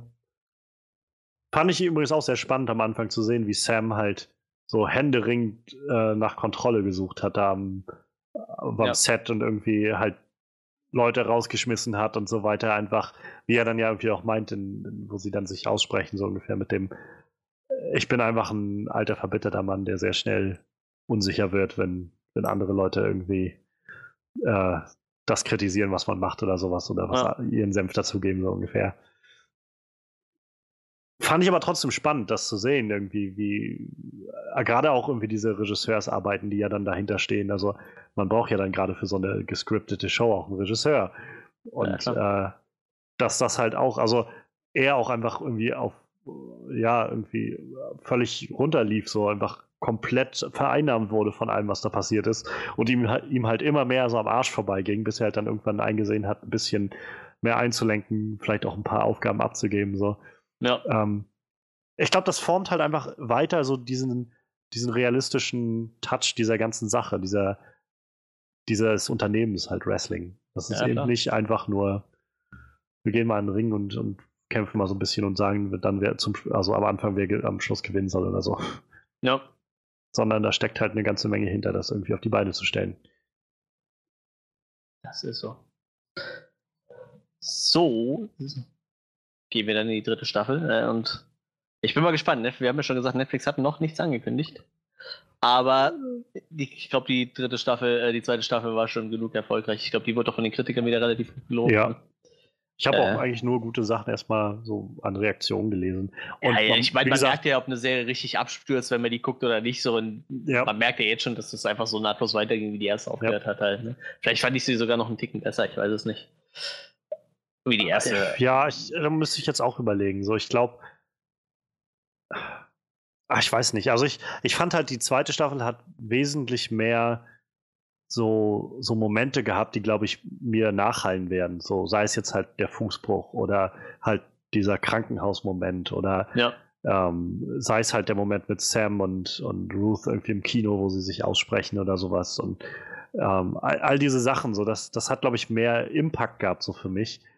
Ähm, aber auf der anderen Seite war die erste Staffel halt so ein bisschen mehr noch halt das Team, so insgesamt hatte ich das, Ja, glaube ich, so im Gefühl. Da war es halt noch mehr so alle irgendwie so ein bisschen kennenlernen und gucken, ähm, wie sie alle so an einem Strang ziehen. Und das machen sie jetzt auch, aber halt jetzt war der Fokus dann doch deutlich mehr auf, äh, auf Ruth und Debbie. So, so, sollen wir uns jetzt mal äh, den Spaß erlauben? Bei Rotten Tomatoes steht die Serie 98, bei 98 Prozent, die aktuelle Staffel. Äh, die letzte davor bei 95. Es gibt wieder eine negative Review, damit die 100 Prozent natürlich nicht voll werden. Audience Score ist übrigens bei 95, bei einem Average von 4,6 von 5. Average beim, äh, bei den Kritikern ist 8,94 zu 10, also auch extrem hoch neben dem Fresh Rating. Und es gibt wieder eine negative. All that knowing earnestness gets in the way of it being properly engaging. Engaging? Engaging. You- You can feel them trying hard to tick boxes, and that comes at the expense of real fun. Okay. Das hat Susan Butter vom London Evening Standard geschrieben. Die hat als einzigste dem Serie einen Rotten gegeben. Erstaunlicherweise eine Frau tatsächlich. Auch, naja, auch Frauen können das nicht gut finden, was da passiert ist. Ja. ähm, oder halt, also wie sie ja scheinbar schreibt, scheint sie das ja nicht, äh, nicht wirklich ge gecatcht zu haben. So die nee, Charaktere scheinen sie jetzt, es ja. klingt eher so, für sie war das mehr so ein Abarbeiten von halt Klischees. Was ich jetzt nicht so das Gefühl hatte, aber hey. Ja, höchstens Whatever. in so einem Fall, dass man halt in dieser Wrestling-Business halt mit Klischees spielt in den 80ern. Oh, hier ist auch eine schöne Review. Uh, watch however you like. Just watch. This is not just a picture, it's history. das ist doch mal eine nette Bewertung. Ja. ich, ich glaube halt, so im, im, im Kern des Ganzen kommt, glaube ich, für mich mit raus, ähm, warum diese Serie halt für mich wirklich sehenswert ist. Ähm, wenn, wenn man überlegt, einfach, wir sind gerade in so einer Zeit, wo immer mehr, habe ich das Gefühl, gerade Fernsehen, also ich meine, Fernsehen ist eben nicht mehr einfach nur zweite Geige vom Kino, sondern genauso ernstzunehmendes ja. Unterhaltungs, äh, hat so einen ernstzunehmenden Unterhaltungsfaktor. Und man muss halt gleichzeitig auch sagen, ähm, ich glaube, die Kinos werden auch immer mehr in, in, sag ich mal, Angst und Schrecken gerade leben vor Streaming-Services, die halt ja, genau sowas anbieten. Und vor allem ähm, auch nicht nur die Serien, ich meine auch äh, filmtechnisch ja. tut sich da ja einiges. Ne? Ja, ja, eben. Übrigens gerade noch ein lustiger Fun-Fact: äh, Westworld Staffel 2 steht aktuell schlechter da wie äh, Cloak and Dagger. Das finde ich ganz interessant, weil Cloak and Dagger wollte ich gerne noch gucken. Ja, die soll auch ziemlich abgedreht sein, die Serie, nachdem wir Und äh, Cobra Kai, diese Karate Kids. Cobra Kai, ja, die hat 100% immer noch. Ja, mit 34 Reviews. Also, das ist auch krass. Hätte ich die, auch nicht mit gerechnet. Ich, ich habe die Trailer gesehen und habe so gedacht, oh Gott, das sieht so cheesy aus irgendwie. Aber ich habe genau das habe ich quasi gehört. Also ich habe die noch nicht gesehen und ich werde mir auch keinen YouTube Red holen, um mir die anzugucken. Ja, ähm, obwohl man es theoretisch wohl, man kann wohl einen Probemonat machen und dann kannst du halt umsonst quasi gucken und wieder, wieder kündigen dann. Aber ich, äh, ich kann mich halt erinnern, also die meisten Reviews zu Cobra Kai, die ich so jetzt gehört habe, irgendwie im, in Podcasts oder irgendwo, sind ja. eigentlich alle so, die meinen, das sah so scheiße in den Trailern aus und so cheesy und ich habe mir keine Ahnung, wie das, also ich hätte mir nicht vorstellen können, wie das gut werden soll, aber ich habe das echt genossen, das anzugucken. keine Ahnung, echt äh, irgendwann vielleicht mal, aber ich bin auch, also ich meine, ich mochte die, die ersten, also den ersten Karate Kid Film und ich glaube auch den zweiten und dritten habe ich noch gesehen, ähm, aber ich habe jetzt auch nicht den Mega-Bezug dazu, deshalb ja, weiß ich nicht, ob ich das so unbedingt brauche. Aber ich finde halt, gerade wo wir in so einer Zeit leben, wo Fernsehen und gerade die, die High-Standard-Sachen, sag ich mal, ähm, sei es jetzt halt Game of Thrones, sei es Westworld, sei es, ähm, weiß ich nicht, Breaking Bad ist jetzt schon ein bisschen länger her, aber halt True Detective ist gerade, glaube ich, eine neue Staffel schon wieder in Arbeit, sei es irgendwie The Leftovers oder sonst was. Ähm, vieles davon basiert halt vor allem darauf, dass es irgendwie sehr, sehr intim und dramatisch ist und sehr, sehr düster und ernst ja. und nah an der Realität. Und das ist auch total okay. Ähm, ich meine, Black Mirror ist großartig, aber ist halt echt eine ziemlich düstere Sicht auf Menschen und unsere Zukunft so. Ähm, und gerade in so einer Zeit finde ich es eigentlich so angenehm, dass es mal eine Serie gibt, die halt eine positive Ausstrahlung hat, positive Energie verbreitet und sagt, hey, lasst uns einfach jetzt zehn Folgen, weiß ich, fünf, sechs Stunden einfach zusammen Freude haben. Finde ich, kann man sich nicht beschweren. Ja, stimmt. Das, allein deshalb so, finde ich, sollte man, sollte man der Sache wenigstens eine Chance geben, um einfach eine schöne Zeit damit vielleicht zu haben. Gut. So sehe ich das auch. Und wie gesagt, äh, im Moment, wir werden mit guten Serien echt überflutet. Das ist echt der Hammer. Ja. Das ist echt so viele Serien, wo du dir so denkst, meine Fresse, die halten einen Standard hoch. Und selbst kleine Serien so. Ich, ich gucke ja immer noch total gerne Last Man on Earth. Das ist halt echt so eine super billig produzierte oh, Serie. Oh, ich will die unbedingt mal gucken. Aber die, die ist so gut und so lustig. Allein das, das, das Coole ist halt, wir leben halt in einer Zeit, wo die Leute halt auch nicht mehr vom Fernseher abhängig sind. Ne? Also ja. du musst nicht zu einem großen Kabel, bei den Amis zu einem Cable Network gehen und sagen, ich würde gerne eine Serie machen. Wenn die sagen nö, dann gehst du halt zu Netflix. Und wenn die hm. sagen nö, dann gehst du zu Amazon. Und wenn die sagen nö, dann gehst du zu Hulu. Und wenn die sagen nö, dann findest du noch irgendwen, der dir Kohle gibt. Vielleicht YouTube. Und deshalb kommt gerade so viele Sachen auf den Markt, wo halt die Leute auch irgendwie wahrscheinlich gedacht haben, so, das, das wird niemals erfolgreich. Aber es guckt sich kein Schwein an. Und dann schlägt es halt richtig ein. Wie ja. gesagt, ich glaube, so eine Serie wie Last Man on Earth ist halt so ein gutes Beispiel. So, ich ich glaube, da, da würden viele sagen, das funktioniert, das ist halt total bescheuert. Aber wenn du die Serie mal gesehen hast, dann das ist so lustig. Ich mag den, ist so ja, gut. Ich mag den so gerne, der ist so witzig. Also allein die Sketche von, äh, von SNL, die er halt ja, ja, ja. war, sind halt so der Hammer. Ähm, hast du MacGruber mal gesehen? Nee, nee, ich habe nur gelesen, es so der sein, sein Paradestück ist irgendwie. Auch sehr zu empfehlen. Also ich habe ja. den einmal, glaube ich, gesehen. Da kannte ich aber die Sketche noch nicht. Also es gibt bei SNL halt die MacGruber-Sketche, die er quasi zu seiner SNL-Zeit gemacht hat. Das war also die Parodie auf MacGyver dann damals. Irgendwie, eigentlich jeder Sketch lief immer quasi gleich ab. Immer so ein, irgendwie, er steht dann da und läuft gerade eine Bombe und irgendwie zwei Leute, die da mit ihm raufstehen und irgendwie so, MacGruber, nur noch 30 Sekunden oder sowas. Und er halt irgendwie dann immer äh, die Bombe entschärfen will und irgendwas, irgendwie über irgendwas regt er sich auf oder er kriegt irgendwas nicht hin oder so und letztendlich explodiert sie dann so. Und dann hat er halt irgendwann einen Film daraus gemacht, als er dann schon raus war bei SNL. Ähm, und dieser Film ist halt so abgedreht. So abgedreht. du musst mal einfach bei YouTube gucken, MacGruber äh, Ghost Sex Scene. Da hat er im Prinzip mit dem Geist seiner Frau auf des, deren Grab äh, Sex. So. Dann, es, ist halt, es ist halt so abgedreht. Weißt du, siehst halt dann immer so, so diese Shots, wie er irgendwie mit seiner Frau im Prinzip im Arm, sie sitzt halt so auf ihrem Grabstein irgendwie, äh, sitzt und sich so umschlingt und irgendwie in sie reinstößt und dann siehst du halt mal so von außen, wie er einfach vor, vor so einem leeren Grab halt steht, weil kein Geist da ist und er einfach mal so, nur so I shoot, I shoot.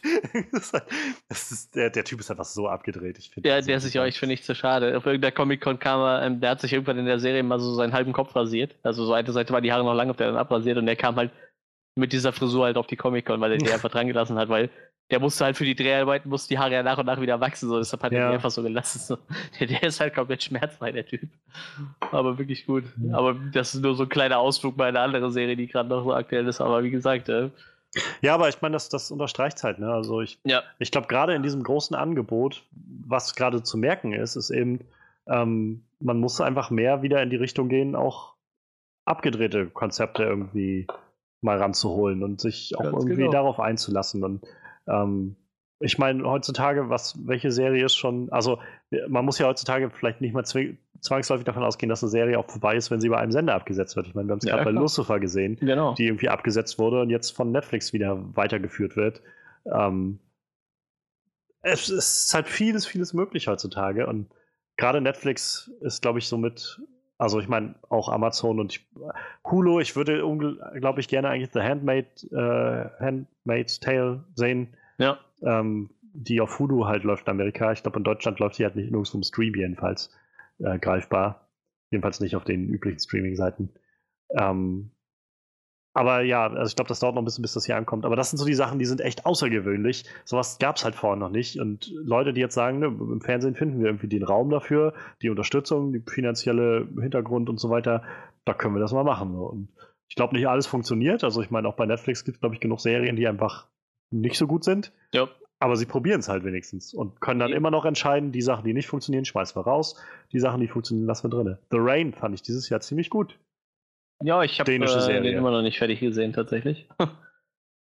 ich hänge bei Folge 3 oder 4. Ja, auch in Deutschland wird halt ordentlich reingebuttert zum Beispiel, ne? Ja. Muss man auch mal dazu sagen. Also, ich meine. Ich äh, freue mich schon sehr auf Dark, auf die zweite ja, Staffel. Ja, eben. Also da. Ich habe zwar keine Ahnung, wo sie jetzt damit hingehen wollen, weil das Ende ein bisschen komisch war, aber. Es gab äh, letztens so ein, so ein äh, hatten sie irgendwie online so ein Bild vom, vom, die erste Seite des Skripts oder sowas geteilt, wo halt äh, angedeutet wurde, dass quasi nochmal zwei neue Zeitebenen, glaube ich, dazukommen. Einmal die 1920er und dann halt diese Zukunftsebene, die wir am Schluss gesehen haben. Der, der Staffel, der letzten Staffel. Ich finde es halt immer noch total krass, dass wir. Ich gucke halt so wenig deutsches Fernsehen oder auch deutsche Filme, ja. dass ich überhaupt nicht auf dem Zettel habe, wie, wie, viele gute Schauspieler wir eigentlich haben. Ja, das und dann ist kommt so eine Serie raus wie Dark, wo ja. du, sagst, meine Fresse, ich kenne diese Leute alle gar nicht. Warum? Die sind halt total gut. Ich glaube, Warum haben die nicht einen riesen Durchbruch gehabt ja. irgendwo?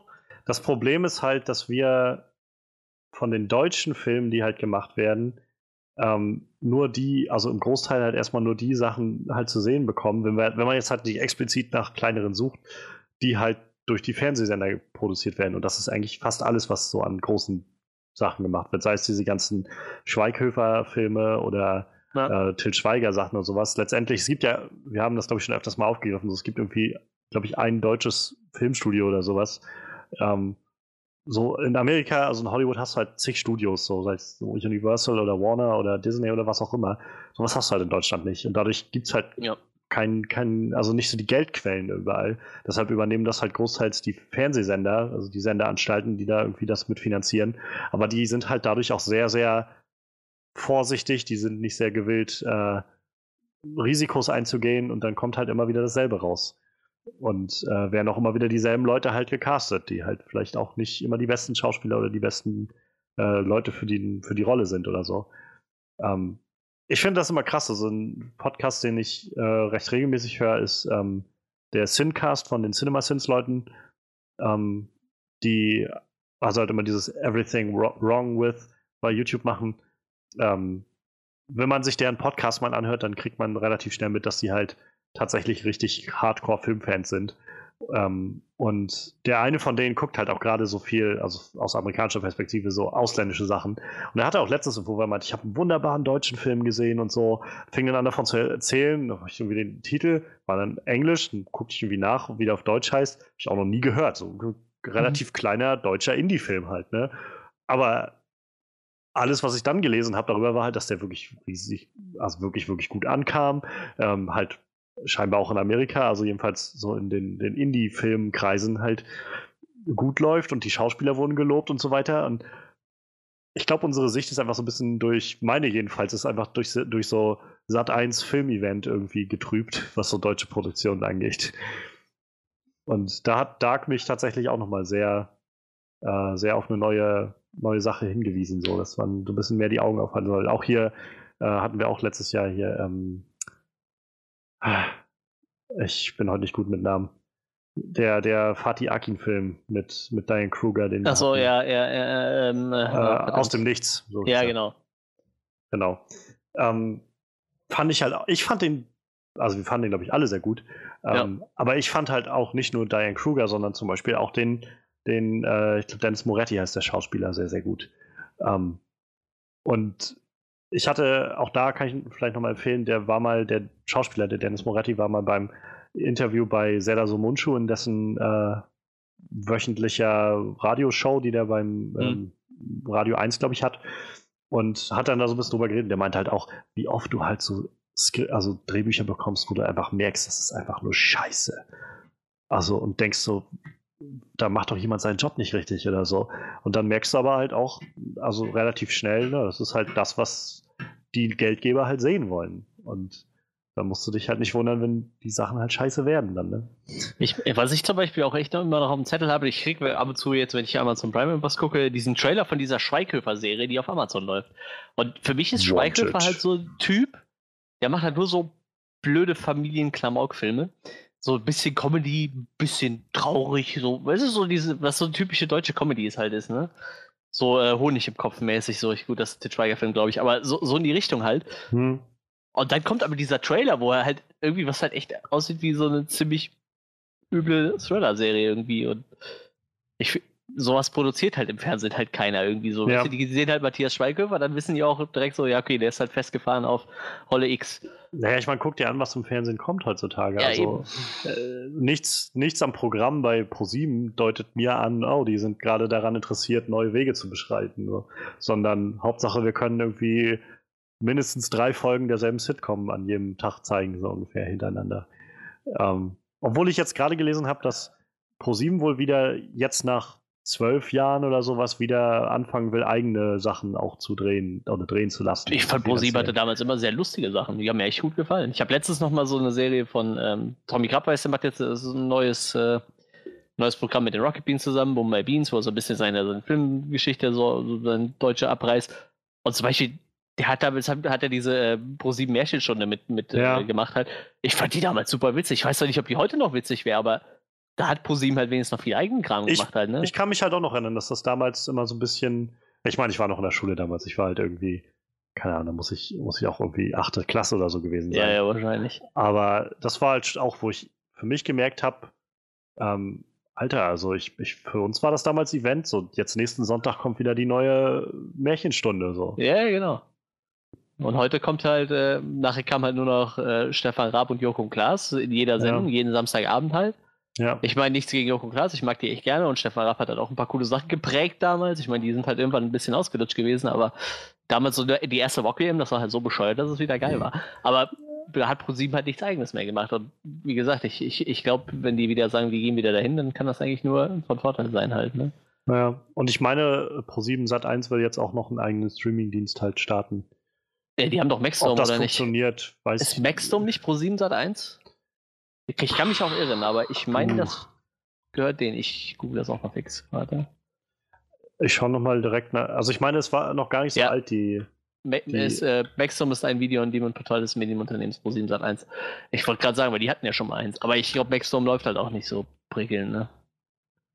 Ja, also ich meine bloß, dass das noch gar nicht so lange, also irgendwie eine Woche oder so jetzt her ist, dass die, dass die bekannt gegeben hatten, sie wollen jetzt einen eigenen Streaming-Dienst nochmal aufbauen. Äh, ich muss halt ähm, sagen, seit, seit äh, Netflix zum Beispiel oder Amazon halt in, in äh, deutsche Produktionen investieren, müssen sie sich halt auch irgendwann mal was einfallen lassen halt, ne? Sonst ja. gehen denen halt auch da die guten Leute weg. So, ich meine, äh, gut, ich glaube, Pasewka lief auf Sat 1 nicht mehr besonders gut, aber jetzt hat halt Amazon das genommen und wenn Pastewka ja. mit Amazon glücklich ist, dann wird der einen Teufel tun und nochmal zu ProSieben zurückgehen halt, ne? Ja, wenn der sagt, ich hätte eine Idee für eine Sendung und Amazon sagt, ja, ist cool, die Zusammenarbeit läuft gut, dann macht er macht die halt weiter, ne?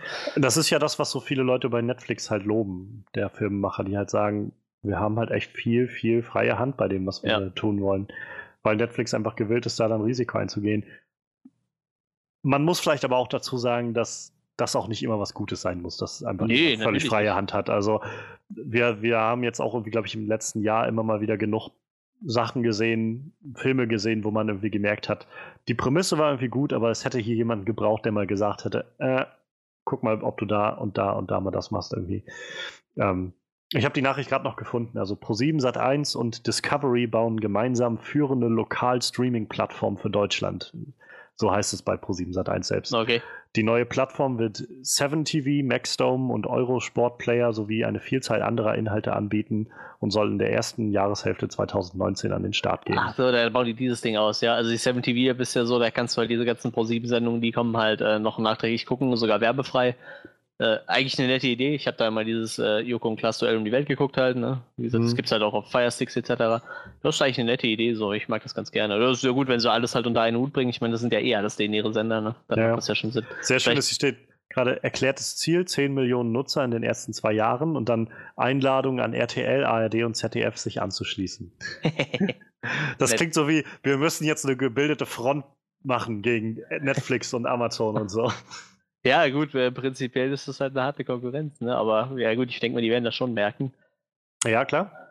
Aber wie gesagt, pr prinzipiell äh, können die gerne alle was Gutes auf die Beine stellen. Diese 7TV-App nutze ich tatsächlich auch. Ich gucke ja kein Fernsehen mehr an sich, aber wenn ich halt mal was gucken will, dann nutze ich halt auch 7TV so. Also manche Sachen mhm. von denen. Wie gesagt, ich mochte dieses Joko und Klaas Noel in die Welt immer ganz gerne, weil die halt immer ein bisschen interessanten Blick auf die Länder geboten haben, wo sie irgendwelche Blödsinn gemacht haben. So mochte ich das. Du jetzt gerade Joko und Klaas machst, jetzt muss ich dran denken, dass es ja was ist eigentlich aus Elton und Simon geworden? Äh, äh, lustigerweise, bei meinem Dad läuft immer manchmal ZDF, ne, weil der guckt halt immer dieses Bares Ferraris und so ein Kram. Und ähm, da kommt immer so eine Quizshow, da sitzt halt der Elton immer als Gast rum. Also der ist halt irgendwie so Dauergast in irgendeiner Quizshow auf ZDF. Unter anderem, und was er sonst so macht. Ich glaube, der macht noch dieses äh, Schlag den Star, ne, moderiert er. Also ein bisschen was für ProSieben macht er auch noch.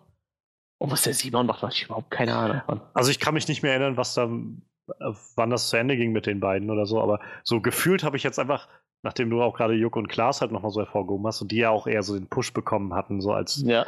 neue, äh, neue Entertainer so bei ProSieben, habe ich das Gefühl, dass sie die irgendwann einfach ersetzt haben, so Simon und Elton ja, halt mit Juck und Klaas. Das könnte natürlich wirklich sein. Ich mir so noch gar keine Gedanken drum gemacht, aber jetzt, wo du sagst. Das fiel mir auch bloß gerade ein, irgendwie, wo wir auch gerade so mit Märchenstunde und so irgendwie, das hatte ich gerade so das Bild von den beiden im Kopf und auch so mit dem, wo du meintest hier, äh, Wettbewerb um die Welt oder wie das heißt bei ja, um Class, Welt, ja. ja. Das ist irgend so was ähnliches hatten Elton und Simon meine ich auch mal und dann muss ich halt mich dann kurz dran denken, stimmt, die gab's mal. Irgendwie ja, stimmt. schon seltsam, wie schnell sich äh, wie schnell sich die Entertainment-Branche äh, wandelt. Und, und, das war auch hardcore geklaut. Wie hieß denn die Originalsendung nochmal mit den zwei Kanadiern? Oh. Ich meine, der eine hat nachher bei Testis mitgespielt. Es waren auch so zwei, die halt so richtig, richtig Krankenscheiße immer irgendwelche Krankenscheiße machen mussten. So. Äh, und äh, der eine hat dem anderen zum Beispiel zwischendurch, also nachher sind die halt komplett abgedreht und da hatte der eine dem anderen einen äh, Brief geschrieben, wo halt drin stand, dass er sich bei seinem Arzt melden sollte, er hätte Verdacht auf Krebs. So. Also so richtig harten Kram, so richtig total bescheuert. Genau, das hieß äh, Kenny vs. Benny, meine ich. Ah, ja, doch, ja, das, da klingelt was bei mir. Ich habe es ja. nie geguckt, das war mir irgendwie mal zu, weiß nicht, zu unten durch. Ja, ähm. wie gesagt, das, das war halt wie Elton und Simon nur noch mehr. Also, ja. Aber das war richtig, Elton und Simon war halt äh, sehr, sehr stark davon inspiriert. Die haben auch sogar stellenweise eigene Folgen. Ich weiß gar nicht, vielleicht haben sie das sogar offiziell halt gemacht, ne? Aber die haben halt äh, stellenweise ja sogar wirklich Folgen übernommen, so, ne? Denen ihre Konzepte. Ja. Aber das war halt noch ein bisschen mehr assi, ja, obwohl ich äh, fand, dass der Simon auch schon stellenweise sehr assi ist. Ich glaube, das sind aber auch so diese, diese Konzepte, die dann halt verkauft werden in die Welt. Ne? Also ja, sowas wie Wer wird Millionär ist ja jetzt auch keine deutsche Erfindung. Ja. Und gibt es ja auch in tausend Staaten und so. Ich glaube, genau. das Einzige, worauf Deutschland früher immer stolz sein konnte als äh, Sendeding, ist halt Wetten das. Und selbst das war irgendwie, naja, jedenfalls zum Schluss sehr fragwürdig nachher irgendwann, fand ich. Ja, aber auch wieder so eine Sache, irgendwann ist halt sowas ausgelutscht. Ja. Ja, lustig. Jetzt haben wir mal äh, von Glow einen kleinen Exkurs über deutsche ja, weißt du, gemacht. Wenn Freddy ist nicht da, das heißt, wir können mal über, über alles irgendwie. Ne? ja, der Freddy, der bremst uns immer aus. nee. Wir können einfach, konnten jetzt einfach mal völlig ungezwungen Themen Freiheit genießen. ähm, übrigens eine Sache, die wir gar nicht erwähnt haben bei Glow und die ich noch erwähnen wollte, das hatte ich vergessen, ist, dass ich äh, den Soundtrack auch immer ziemlich geil finde in der Serie. Ja, die ja, nutzen so cooles, also so coole ja, Songs halt der Zeit und der Ära, um das zu unterlegen. Ähm, das schon, das schon ziemlich fett. Das stimmt schon, ja. Ja, das äh, so viel dann würde ich sagen zu Glow so kleine, feine äh, Recap, die sich jetzt doch ein bisschen äh, ausführlicher gepackt hat. Aber wie gesagt, das ist halt auch echt eine gute Serie. Ich glaube, wir können die beide äh, so nahtlos weiterempfehlen. Äh, wie gesagt, äh, Rotten Tomatoes eine negative Bewertung. Äh, ich weiß nicht, ob da nicht jemand vielleicht einfach den Sinn nicht so ganz verstanden hat. Ich will dem das nicht absprechen, aber ich glaube, wenn man sagt, da wird so viel mit Klischees gespielt, ich glaube, das ist Absicht, äh, weil es wahrscheinlich auch damals so war. Ähm, hatten wir eigentlich mal erwähnt, dass sie, ja doch, wir erwähnt, ne, dass die äh, eigentliche Besitzerin von, von dieser ja. Gorgeous Ladies of Wrestling da mitwirkt als so, ja. Executive. Äh, ich bin halt echt gespannt, wie es in der nächsten Staffel weitergeht. Die haben ist durchaus Potenzial da. Ich denke mal auch, die fallen noch ein bisschen in ihren Wrestling-Moves, was ich halt eigentlich immer ziemlich lustig finde. Wie gesagt, ich bin ein Riesenfan von, von Trashing Wrestling. Das können die gerne ruhig mal weitermachen. Würdest du dir eigentlich nochmal so eine Glow-Folge wünschen? Also ne. so eine, so eine, so, so eine äh, Glow-in-Glow-Folge? Ich weiß nicht, also wenn sie das gut, also gut rechtfertigen, sag ich mal, warum das jetzt da ist, kann ich mir das schon vorstellen. Also wenn das ja, wäre lustig, wenn man jetzt hat. diese, ähm, sie werden ja jetzt diese Vegas-Show da aufbauen. Ja. Wenn man halt so den Einblick in die Vegas-Show halt mal ja, bekommen würde, noch stimmt, ja. ne, was sie da so liefern. Würde sich ja anbieten, könnte man ich meine, die Folgenlänge bei dieser Serie ist ja eh äh, relativ frei. Ich glaube, Netflix lässt den Leuten auch immer relativ freie Hand. Ich glaube, 25 bis 45 Minuten oder so ist ja schon relativ breit. Das, ja, ja. das kannst du bei der Fernsehserie ja doch nicht bringen, glaube ich. Die mit ihren Werbungen und äh, Zeitplänen da. Aber wie gesagt, Netflix äh, ist ja alles frei. Aber wie gesagt, warum nicht mal noch eine Folge, wo man diese Vegas-Show sieht? Fände ich ganz cool. Gerne, gerne. Ich denke mal auch, dass wir wahrscheinlich die nächste Staffel schon wieder nächstes Jahr kriegen werden. Mit das war jetzt ja auch ein Jahr Produktion irgendwie für die letzte. Bei zehn Folgen ist das wahrscheinlich auch immer noch gut machbar. Ja, ja, das stimmt. Ja, gut. Also halt so machbar, dass du auch, dass du auch quasi an dem Starttag halt alle Folgen sofort hochschicken kannst. Ja, klar. So, das auf jeden Fall. Wenn du jetzt so diese, diese Procedurals hast oder halt so dein Supernatural oder sowas, wenn die anfangen auszustrahlen, sind halt irgendwie, weiß ich nicht, fünf Folgen oder so schon fertig und dann wird halt immer währenddessen weitergedreht. Ja, genau, so. genau. Aber ja, also bei solchen Formaten kann man das halt gut schaffen. Und ich bin nach wie vor, ich bin immer mehr überzeugt von diesem Miniseries-Format. So ja, das lässt sich halt auch echt gut Länge, ja. genau. Man Und kann ja, es einfach am Stück gucken, wenn man will. Das ist auch nicht zu viel. Aber das minimiert halt auch diese Filler-Episoden, ne? Ja. Habe ich so das Gefühl. Du hast ja, das genau. so bei, sogar bei Breaking Bad nachher gemerkt, ne? Die war ja auf fünf Staffeln ausgelegt, aber dann merkst du schon, da haben die gesagt, ja, könnt ihr das nicht noch ein bisschen splitten, noch ein bisschen, weißt du, dann haben sie ja die letzte Staffel noch ein bisschen geteilt auf, auf mehr oder weniger zwei halbe Staffeln, die ein bisschen länger waren. aber du merkst das dann. Da, da kommen dann irgendwie noch ein paar Filler-Episoden rein, die vielleicht vorher nicht geplant waren. Und dann, Ja. dann auch lieber dieses äh, feste Format. Du weißt genau, was auf dich zukommt und kannst gut planen und fertig. Das, das läuft doch. Wie gesagt, und äh, ist wieder so ein besseres Beispiel dafür. Wie gesagt, die einzige Episode, die halt. Ja, man kann doch nicht mehr sagen, dass der Filler-Episode war, aber war halt diese Sendung, Sendung in der Sendung-Folge halt, ne? Hm. Ich meine, man hätte die Story halt auch irgendwie anders erzählen können, aber im Endeffekt war das echt eine sehr, sehr nett verpackte Gesch- Geschichte. So. Hat halt.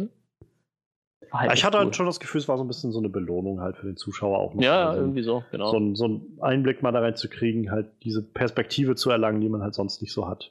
War halt keine ähm, Episode, wo du das Gefühl hast, die war jetzt nur zum Stretchen da, ne? Also die Ja. hatte schon irgendwo seinen, Eben. seinen Sinn gehabt. Ganz genau.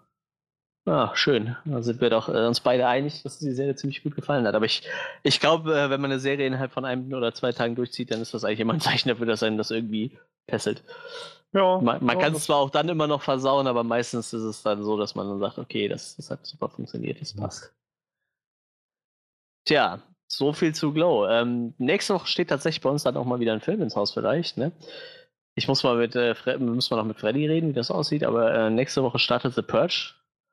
The First würd- Purge. The First Purge, Entschuldigung. Ich würde äh, sagen, das Sommerloch ist damit immer noch nicht ganz vorbei, weil ich glaube, The Purge ist halt, The First Purge ist halt nicht was, was jeden anspricht, aber äh, langsam kommt wieder irgendwas, was man gucken kann. Nicht, dass keine Filme gekommen sind in den letzten Wochen, aber halt nichts, was uns so direkt angesprochen hat.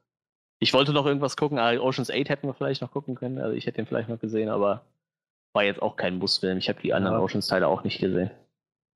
Ist auch einfach gerade so generell neben Filmsachen ist auch einfach gerade hier bei uns viel los, so mit Uni und allem Ja, genau. und dran und Proben und so. So ein bisschen tricky, da noch, da jetzt die Zeit rein dafür zu finden.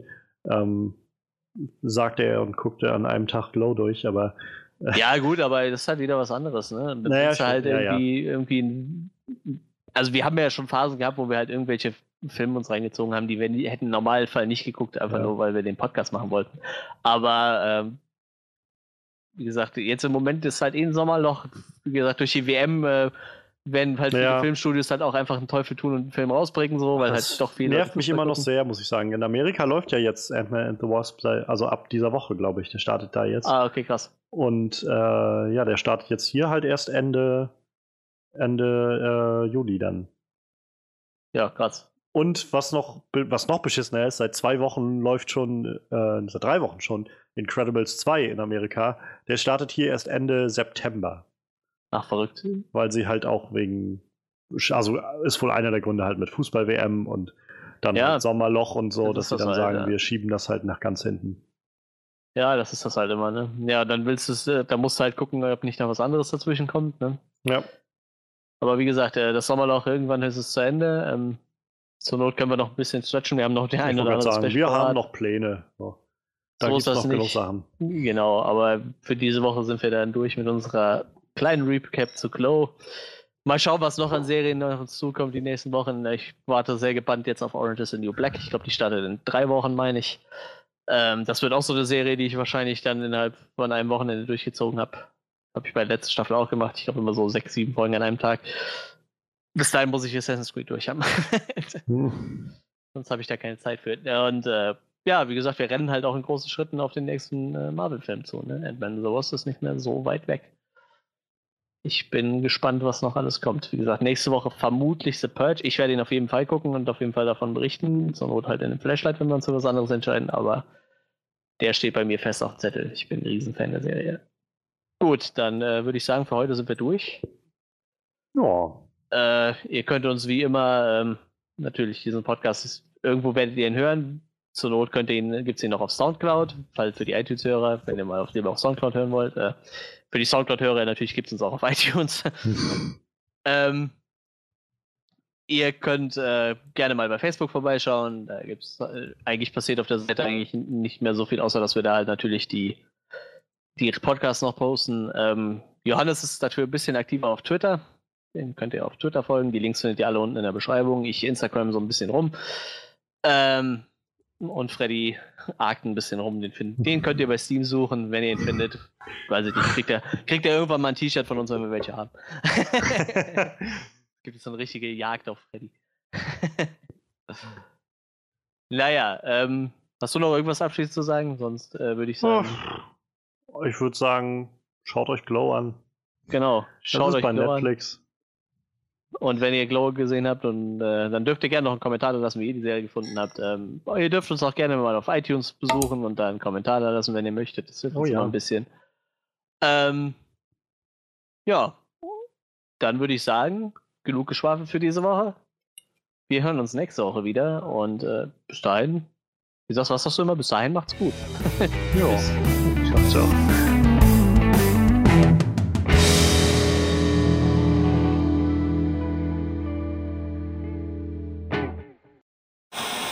Hallöchen und herzlich willkommen zu einer neuen Folge Onscreen Podcast. Heute äh, wir ähm, der gut, fangen wir doch mal von vorne. Ich äh, wollte gerade drei Sachen gleichzeitig sagen, das hat nicht funktioniert. Alles klar nochmal. Hallo und eine verdammt. Und eine verdammt schöne Woche mit. Es ist zu heiß hier drin.